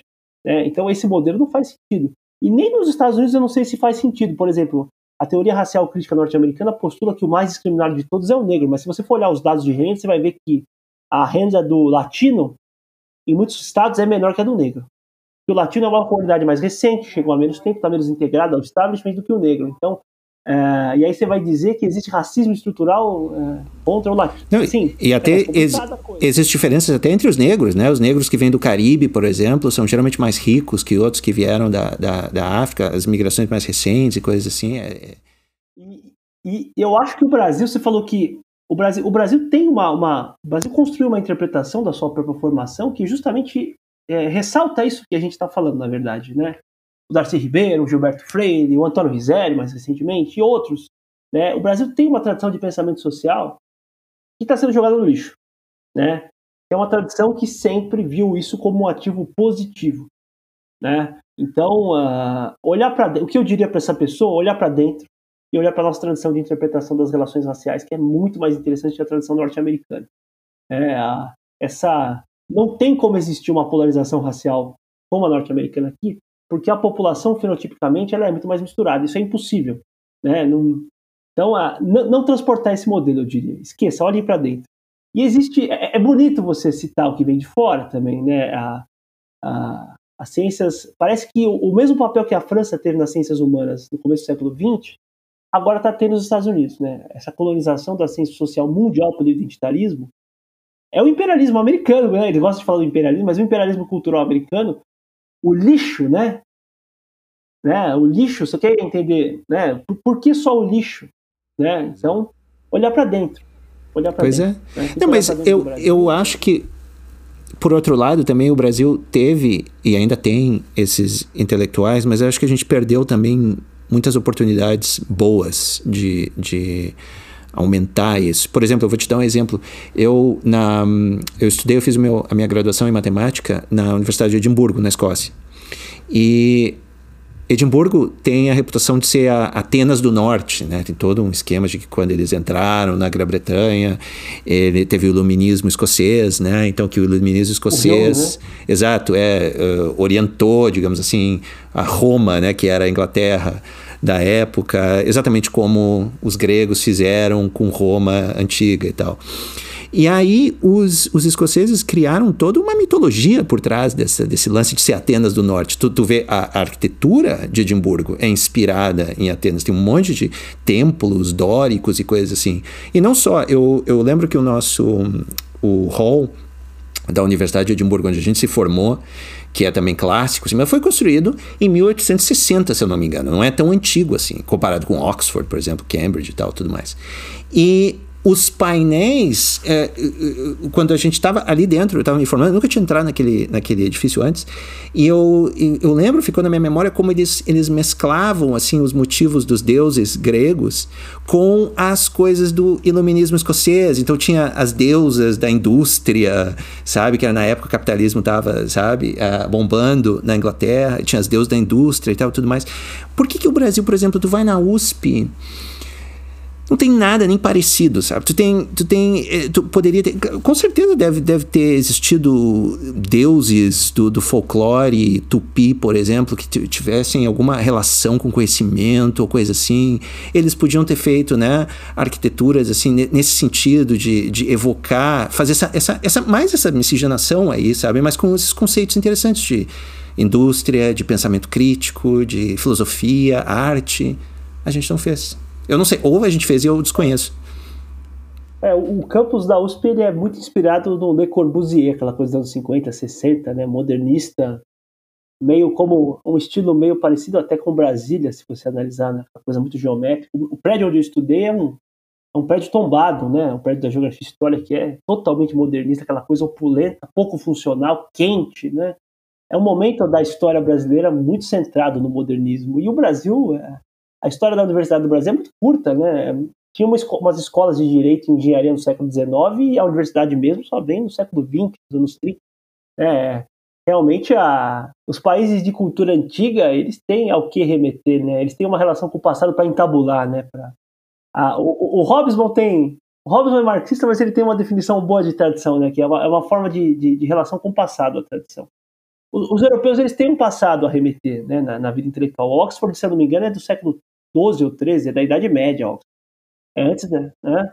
Então, a, e Edimburgo, imagina, é, Edimburgo, o Adam Smith era escocês, o Darwin estudou em Edimburgo Sim, período curto. Mas, Fernando, e... Fernando o, por exemplo, tu pega, assim, claro, Inglaterra uh, começou antes, com Oxford, Cambridge e tudo mais, mas um, Escócia, como país, era irrelevante no cenário, tanto internacional como nacional ali da Grã-Bretanha. Eles sempre eram tidos como sendo assim a, a, a, escolha, porque os romanos não entraram, né? Ficaram ali na borda do coisa. E, é, e sempre. Até o meio da Inglaterra. É, exatamente. Então sempre tiveram a ideia do, do escocês como sendo o mais feral, o mais não civilizado da Grã-Bretanha, sabe? Até o iluminismo. Quando eles entram finalmente na, na Grã-Bretanha, começam a ganhar dinheiro. E, isso foi, foi, foi, questão de décadas, assim, poucas décadas. Edimburgo e a Escócia, de maneira geral, despontou no cenário. E aí eles começam, mas foi um, um intervalo de tempo muito curto, sabe? Bem pequeno. Que o Brasil, pô, já tem esse intervalo aí, sabe? Um pouquinho desse tempo. Mas a gente não não sei, não desenvolveu tanto quanto eles desenvolveram. E eles foram buscar justamente nos gregos, que não tem nada que ver, sabe? Os gregos nem chegaram no. no... Você não tem uma sensação, você que estudou no Brasil, depois estudou fora, de, de que aqui os estudantes têm uma dificuldade de entender que o papel da universidade é um papel de fornecer condições para uma vida intelectual mais pura, né? E não de resolver os problemas do mundo. É, eu acho que nesses países mais liberais, essa consciência de que a vida espiritual ela está acima dessas questões políticas de conjuntura, de essa consciência é mais sedimentada, me parece, mais né, assentada. Aqui no Brasil é muito difícil, uh, né, é muito difícil você a maneira como os estudantes veem o papel da universidade, né, é sempre para resolver um, pro, um, problema social, tem que ter sempre uma relação com a realidade, com a comunidade local, é, é, sabe, uma visão é uma visão utilitária mas é um utilitarismo de esquerda. Eu chamo de tem utilitarismo de esquerda, cara. É coisa interessante, né? Tem o, o, utilitarismo de direita que eles falam, né, que eles não gostam, que é voltar para o mercado de trabalho, que eles acham. Agora, o, e o utilitarismo de esquerda, né? Você tem na geografia, por exemplo, áreas inteiras, né, a geografia agrária. A geografia agrária é um braço teórico do MST, cara. É basicamente isso, né? É. Então. Ai, imagina. É, assim, é, é, é, muito difícil, né, essa, essa, esse entendimento do que é a vida intelectual aqui no Brasil. As pessoas não, não aceitam, né? Elas entram para a vida intelectual para querer transformar o país, cara. Né?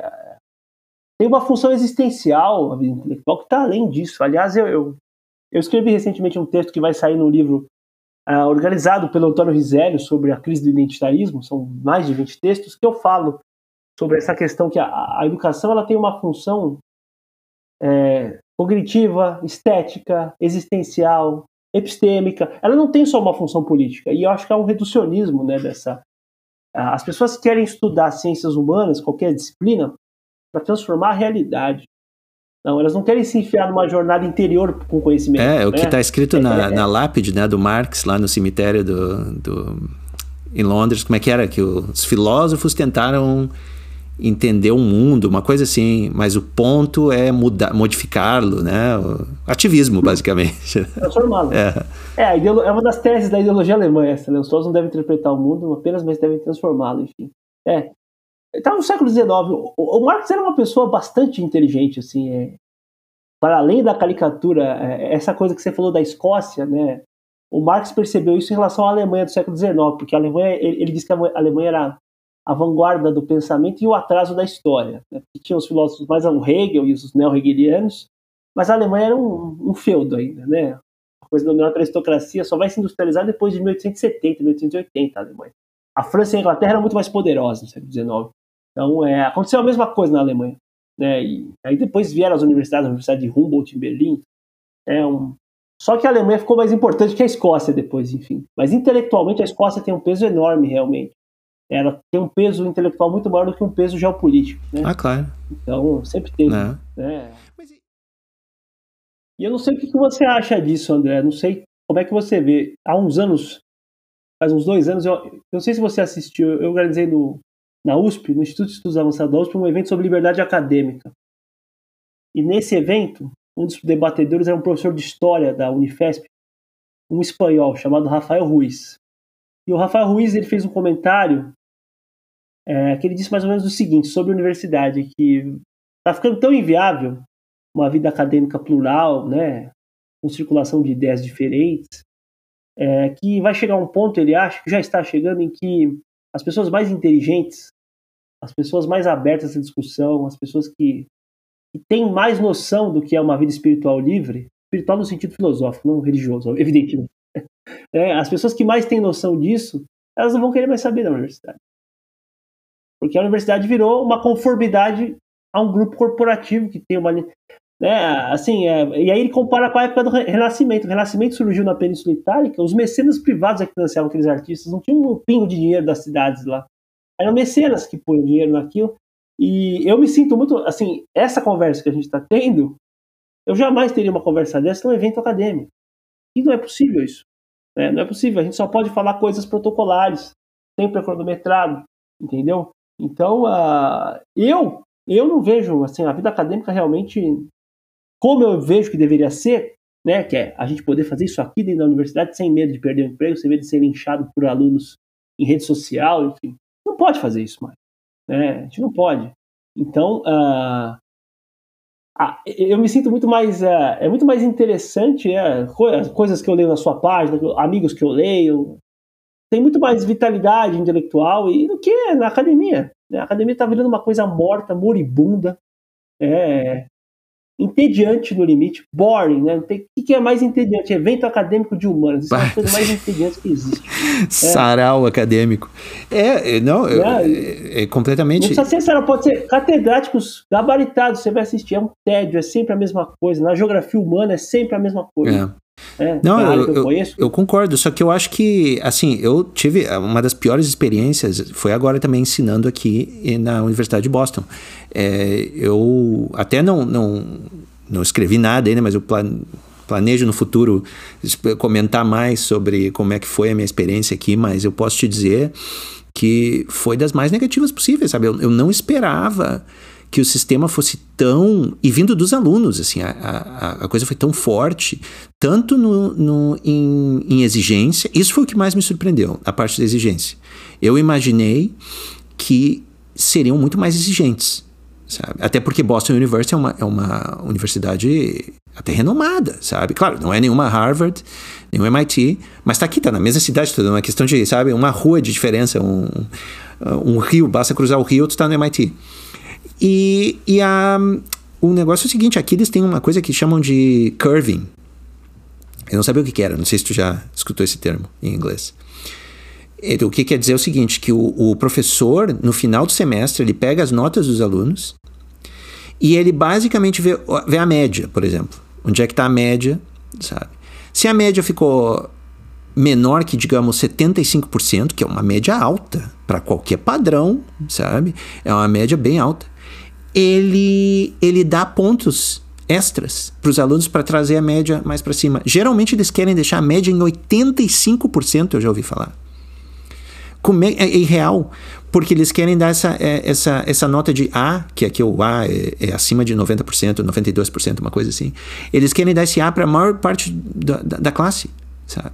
Meu Deus. Sabe? E, e é, é, e tu é obrigado a fazer isso. Se tu não faz. Não, não era assim. Né? Eu estudei na, na Grã-Bretanha e não, não tinha nada disso, cara. As nossas notas eram assim. Se tu tirava uma nota acima de 70%, tu, tu era gênio sabe? Gênio. Até na filosofia, gente, eu, eu lembro que eu fiz curso na filosofia, na biologia e tudo mais, tirar 70% era gênio.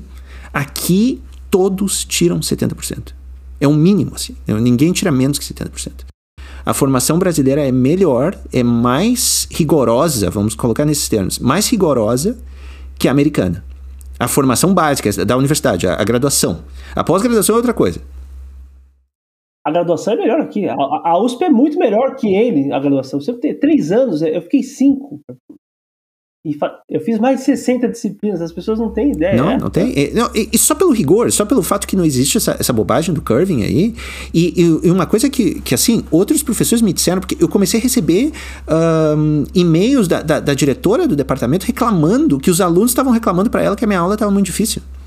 A prova. Você é de que departamento aí? É de psicologia. Psicologia. psicologia a prova, eu estava dando aula de estatística, basicamente. A, a, era básico, Fernando era básico, eram conceitos básicos de estatística média, teste T, a nova, regressão, esse tipo de coisa. Que tu tem que saber, qualquer curso básico, sabe? Eles não queriam aprender, não queriam.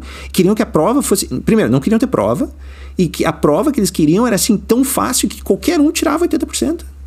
Não, não dá, é impossível, tu sabe, como professor tu sabe que é, né? É impossível que a maioria da, da, da turma, que até que a média seja 80%, já é, a não ser que tu dê uma aula que é uma palhaçada, sabe?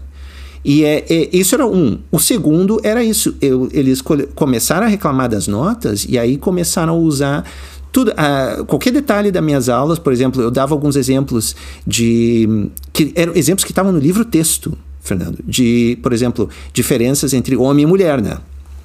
Uh, o livro texto mencionava alguma, alguma diferença, porque a gente está olhando estatística. E aí, estatística é mensuração, de, uh, diferenças, né? Mensurar essa diferença e tudo mais.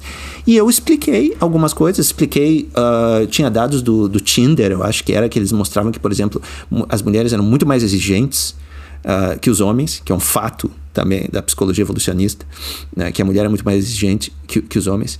Eu o, teve a quantidade de alunos que escreveu naquela avaliação, que eles levam a sério, que é aquela avaliação estudantil uh, dos professores, a quantidade de alunos que, que escreveu que eu estava sendo sexista, implicando que a, as mulheres são mais uh, seletivas que os homens sabe? Um, tava no livro texto, sabe? Um livro texto, até que o livro texto aqui se dobra para ser politicamente correto, Fernando. Não tem ideia. O livro texto, assim, omitia várias coisas e, e que, que são fatos também.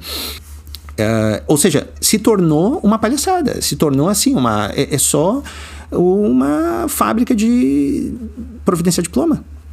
Ju justiceiros sociais, né? É, e aí, esses caras vão virar professores em breve, né? Já viraram, né? Essa ralé, é uma ralé, né? Não tem palavra em inglês para isso. É uma ralé. Tem, tem, trapo, que é rag, né? Mas é uma ralé, né? Então, assim, nós estamos dando diploma para uma ralé semi-letrada, né? E estamos dizendo a eles que eles são o máximo. É, que né? são o máximo, exatamente. Isso é inclusão. Que tiraram um A. É, é assim, é. Nivelar todo mundo por baixo virou inclusão. Inclusão é você exortar o aluno a estudar, você ficar em cima dele, sem encher o saco. E, aí você está incluindo, né? Então é, é, É, não sei nem o que falar, mas é, aqui é igualzinho também, tá ficando assim também aqui no Brasil. Né? Menos, menos pressão. Aqui no Brasil não tem esse aparato burocrático em cima do professor. O professor no Brasil ele tem uma autonomia muito maior do que aí, eu tenho sim, a impressão. Sim, não, com certeza. Aí é Mas aí entra, entra o paradoxo da coisa, que eu com todo o meu amor pelo Mercado Livre e tudo mais, eu sei que tem problemas. Foi o Mercado Livre que levou isso. É, eu, foi, é. infelizmente eu tenho que admitir Porque que os foi. Os jovens querem, os pais pagam, os pais querem que eles paguem. Exatamente. É, os jovens. É. O, o, você viu aquele estudo sobre a regressão de QI das gerações dos países ricos? Daquele cientista Qual? francês, o Michel Desmoulins, ele chama, se não me engano. Não vi que ele constatou que pela primeira vez desde a Primeira Guerra Mundial você tem uma geração que tem um QI mais baixo do que as anteriores, é. em 100 anos.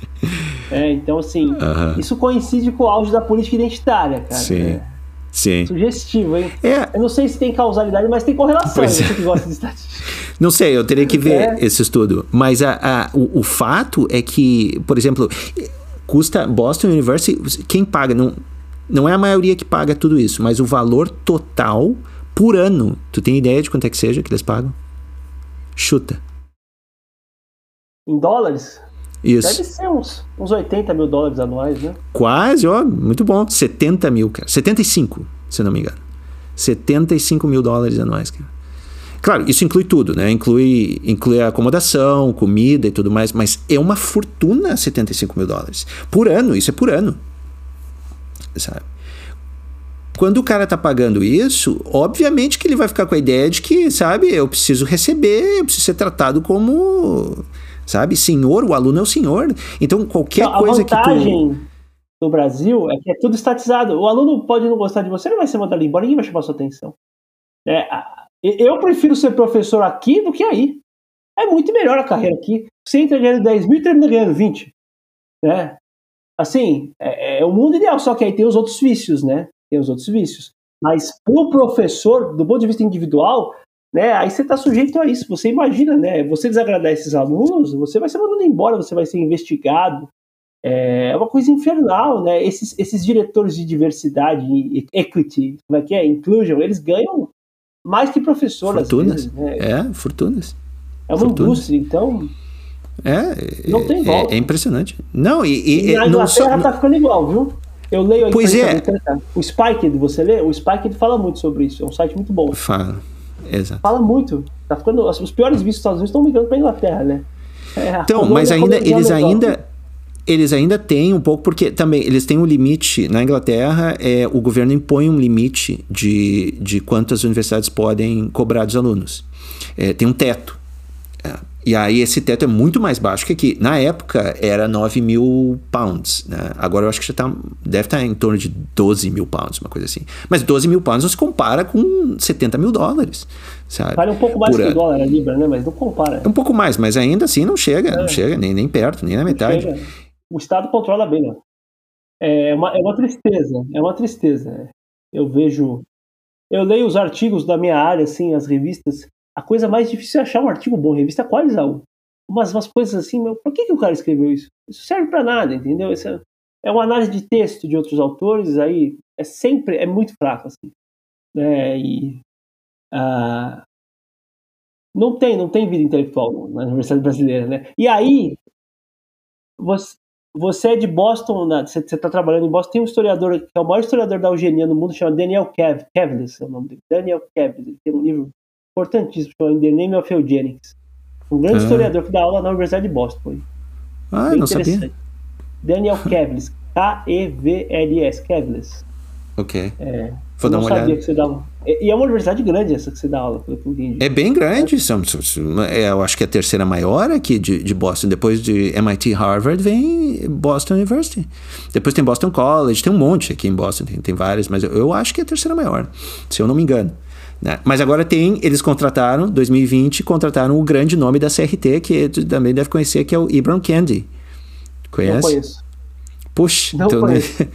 ah, que bom que não conhece. Mas ele é o grande nome da CRT agora, da Critical Race Theory. É, ele está aqui, ele, ele lidera o, um grupo de pesquisa, como é que chama? Anti-Racist. Um grupo de pesquisa anti-racismo. E ele ganha milhões, ele, ele ganhou, imediatamente ele foi contratado, ele ganhou uma bolsa, bolsa gênio para escrever essas coisas de, de, que é basicamente tu sabe melhor que eu é, a teoria dele é basicamente que todo mundo é racista e que só não é racista quem está justamente lutando pela igualdade de resultados para todos. E quem diz que não é racista, se for branco, é que ele está expressando a sua fragilidade branca. Né? Isso, isso, exatamente. São coisas assim. Esse é, esse é o, a profundidade da teoria do Ibram Kendi. Né? E ele está é. aqui ganhando milhões. É, o livre mercado, o livre mercado tem problemas, é isso que você falou. É. A maioria, porque o mercado, ele, ele, uma das coisas do mercado é que você, você precisa vender em quantidade às vezes para lucrar, né? Às vezes você vende produto ruim, né, em grande quantidade e você pode lucrar vendendo um produto ruim em grande quantidade, que é o que acontece com as universidades americanas hoje, né? A maioria dos alunos é, é muito limitada intelectualmente, essa é a verdade. Né? A, a maioria das pessoas no ensino superior não é muito inteligente, a gente sabe disso, você sabe disso melhor que eu. Então, elas querem explicações simples, meu Deus do céu, né? Você, você falar que né, a ordem social tem um elemento aleatório, que não existe uma conspiração, não existe um grupo, né? Você, uma vez, quando eu estava no meu primeiro ano na USP, um militante de centro acadêmico, ele falou assim para mim, eu falei para ele, ah, eu nem sou muito de esquerda e tal, ele falou assim, é, mas você sabe que em São Paulo tem muita gente na rua por causa do Bush e do imperialismo. Olha a associação que o cara faz. Como é que pode? É, eu nunca mais me esqueci. É, é uma coisa lisérgica. Explicação, assim, né? O, é. o cara usou LSD, não é possível. E tinha muita gente na rua. É mas eles acham que porque tem muita pobreza no Brasil porque existe um Antônio Inimigo de Moraes, entendeu? Se fosse uma.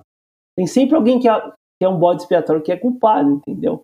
Mas e se o Antônio Emílio de Moraes não fosse rico, ia continuar tendo um monte de gente na rua no Brasil e, né, assim, é, é, é uma coisa que não tem, é, a, e, e, o pessoal da ciência dura, o esquerdismo, o nível de progressismo das pessoas da ciência dura me impressionou, cara.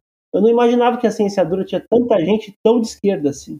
Eu, eu acho que as pessoas de ciência dura elas tendem a ser até mais facilmente doutrinadas né, em certas ideias do progressismo, porque, primeiro, que elas não estudam a fundo essas questões no geral, né, essas questões políticas. Elas pegam, elas pegam de orelhada no ambiente acadêmico o slogan e reproduzem, mas é, eu, eu, como eu fiz uma graduação, mestrado e doutorado na Faculdade de Filosofia, se eu quiser pegar para ler sozinho o Hayek, eu leio. Eu consigo aprender um texto, né? Ou alguém que critica o progressismo, eu leio, eu absorvo aquilo rapidamente. Uma pessoa de ciência dura não está tão habituada a isso. Então ela é mais facilmente até que arrebanhável, né? A, a, um pensamento simples, né? E elas têm uma tendência ao pensamento político simplório, as pessoas de hard science, que é uma coisa simploríssimo, simploríssimo. Não, é, perfeito. É. Não, é, tu, tu falou, eu, porque eu gravitei muito na minha jornada acadêmica, eu gravitei muito entre esses dois polos aí, o polo das ciências humanas e o das ciências exatas. Eu vivi sempre entre os, os psicólogos e os físicos que estavam fazendo modelos computacionais de neurônio, por exemplo. E aí só tinha físico.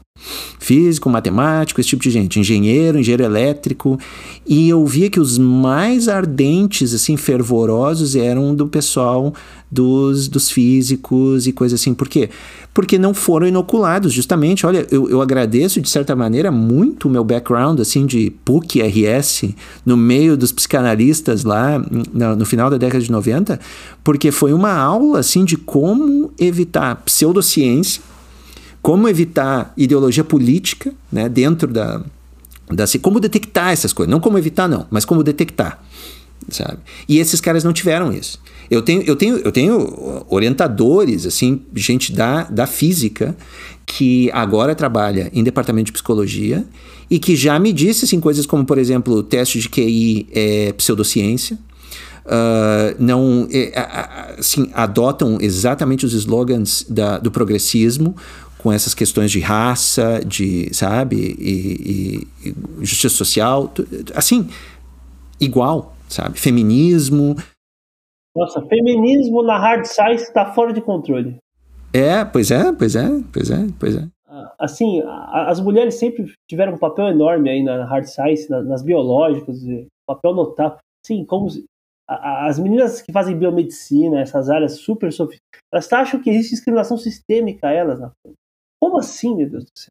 É uma das maiores neurocientistas do mundo, a Suzana Herculano Rosel. Ela é uma brasileira, uma mulher. Sim, que quem em sã consciência, é, assim, elas estão completamente. Nossa, o feminismo da, na, entre as cientistas da hard science está uma coisa fora de controle. É fora, é fora do comum, e isso, assim, é. a parte masculina também. Muito, muitos homens defendem a mesma coisa, sabe? Defendem até com mais força, eu diria, é culpa, com né? mais ferocidade, né? Que, que as mulheres esse tipo de coisa. E, assim, eu, novamente, eu, eu venho do ponto de vista da ciência, então eu, eu, o que eu, minha crítica a todos esses movimentos é a inabilidade deles de acomodar, de aceitar os fatos da ciência, sabe? E, e isso é notório, notório, e, a minha crítica não é só a esquerda, movimento de esquerda, a minha crítica é movimento de direita também que faz isso, que toda hora faz, né? Tu tem movimentos aí de criacionismo, tu tem esses caras que negam o aquecimento global, sabe? Tu tem gente de todas as, até o, o, o pessoal motivação, o nacionalismo, mas... nacionalismo é a melhor coisa do mundo. Isso, isso, isso, o protecionismo, é. Exato. Exato, todo é, esse, esse, lance aí. Então, a minha crítica sempre foi essa. Mas o problema que eu me vi criticando muito a esquerda não foi porque eu odeio a esquerda particularmente, foi porque no meio acadêmico é a ideologia predominante. E é uma força de anti-intelectualismo. Né? Assim, hoje em dia, é, é um projeto contra o pensamento. Né? O pensamento ele é incompatível com o proselitismo político, ele é incompatível com qualquer tipo. Né? Então, isso, é uma dificuldade das pessoas entenderem, né? É, a, essa ideia de que a ciência social tem que formular política pública, tem que transformar a realidade, destruiu né, a sofisticação das ciências humanas. Ah,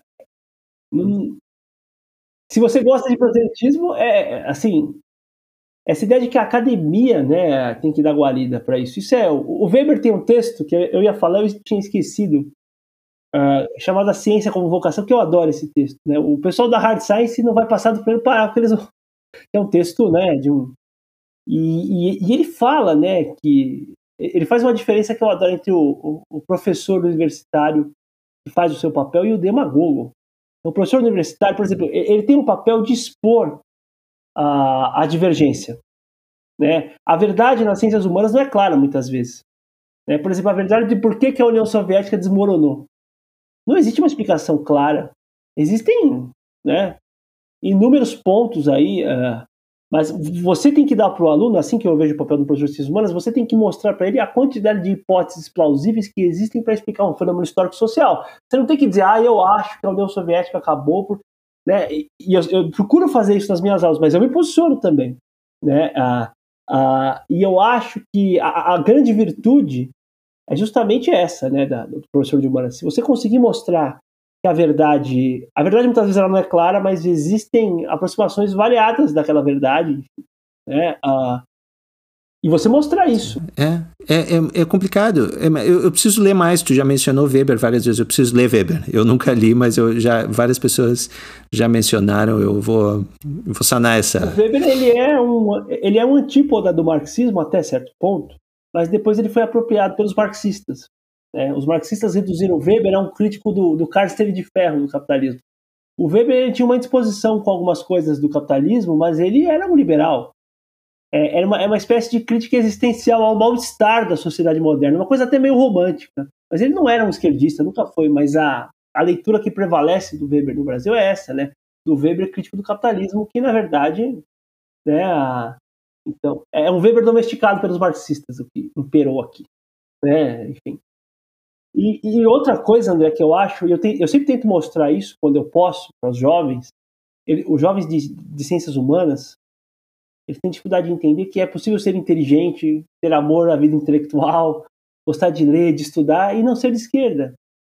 Né? Eles têm uma dificuldade de aceitar que existem pessoas inteligentes que não são de esquerda. Eles se chocam quando eu falo que eu não. Às vezes eu falo, sou é, mas, nossa, mas uma pessoa tão dedicada, tão preparada, valoriza. Como assim você não pode ser de esquerda? Como se ah, o amor pela vida intelectual tivesse a ver com ser de direita ou de esquerda, não fosse uma questão ética que transcende isso.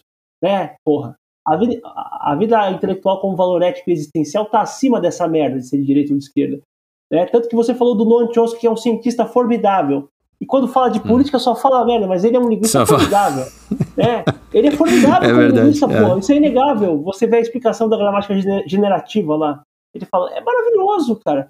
É, e então. Uh, não, é, é, é, é, isso aí que tu disse é, é impressionante. Foi, foi, foi, a minha jornada. Na ciência foi igual, exatamente. Eu me considerava, no início, de esquerda. Simplesmente por osmose, assim, por, por, por ter, exato, por ter vivido tantos anos nesse, nesse meio acadêmico. O Brasil nem question... é um país muito injusto. Você vê as pessoas passando necessidade, você se sensibiliza, é lógico.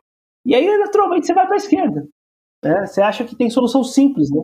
Só fazer um pequeno parênteses de novo com o negócio da, da pandemia, que eu achei também bem interessante esse pensamento é, epistemológico. Tu falou do, do, lockdown e tudo mais, e do controle social. É uma coisa que eu vejo também nos cientistas, é justamente isso. Tu vê, é óbvio, do ponto de vista científico, uh, epidemiológico, que o lockdown, se, se tu isolar as pessoas completamente, é óbvio que o vírus não vai, não, não tem como se espalhar, é fisicamente impossível.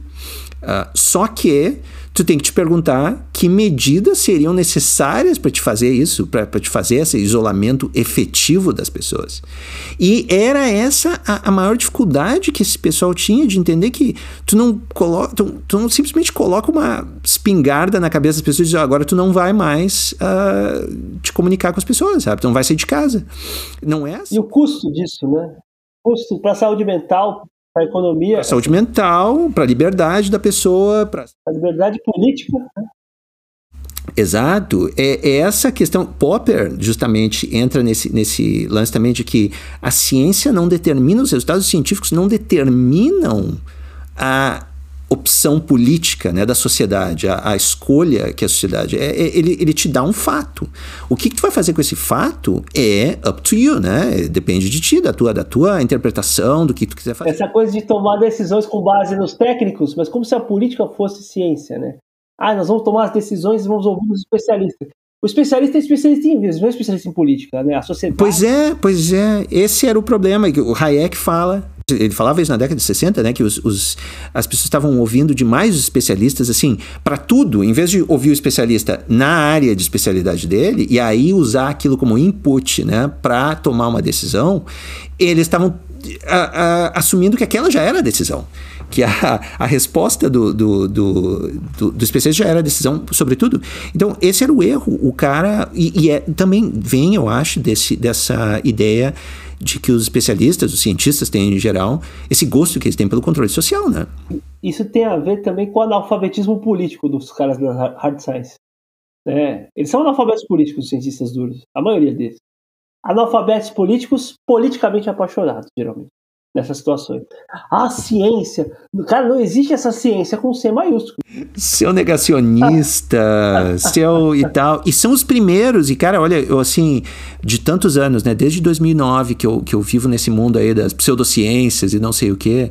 E olha, o que dá de gente, desses mesmos caras que hoje, assim, eu amo a ciência, não sei o quê, o que era para dizer uh, energia nuclear é, é horrível, sabe? Energia nuclear vai matar todo mundo orgânico a melhor, a solução para a agricultura é só no orgânico, o pesticida mata, o pesticida é assim, a, a coisa vai dar câncer para todo mundo, tu não pode. Eram os mesmos caras que estavam falando isso, hoje falam de que sabe que a vacina é, é, é, que qualquer um que questionar a vacina é negacionista, questionar lockdown é negacionista e tal, tudo mais, viva a ciência.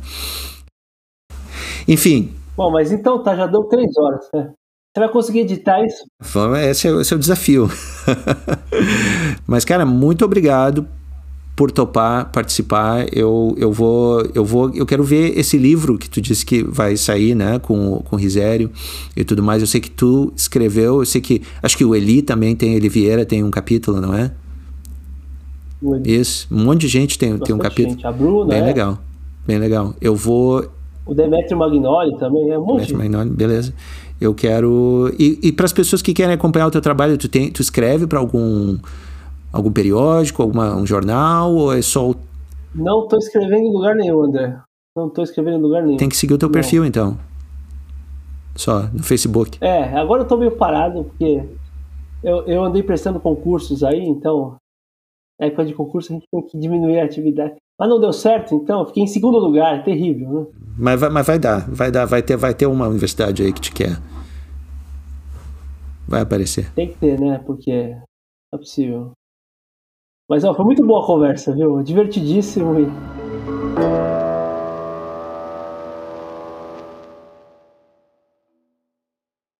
Se você gostou desse podcast, pode ajudar a divulgar compartilhando nas mídias sociais ou no seu blog e deixando uma avaliação no iTunes ou na plataforma que você usa. Você também pode ajudar fazendo uma contribuição pelo Apoia-se. O raciocínio aberto só existe graças ao apoio de ouvintes como você.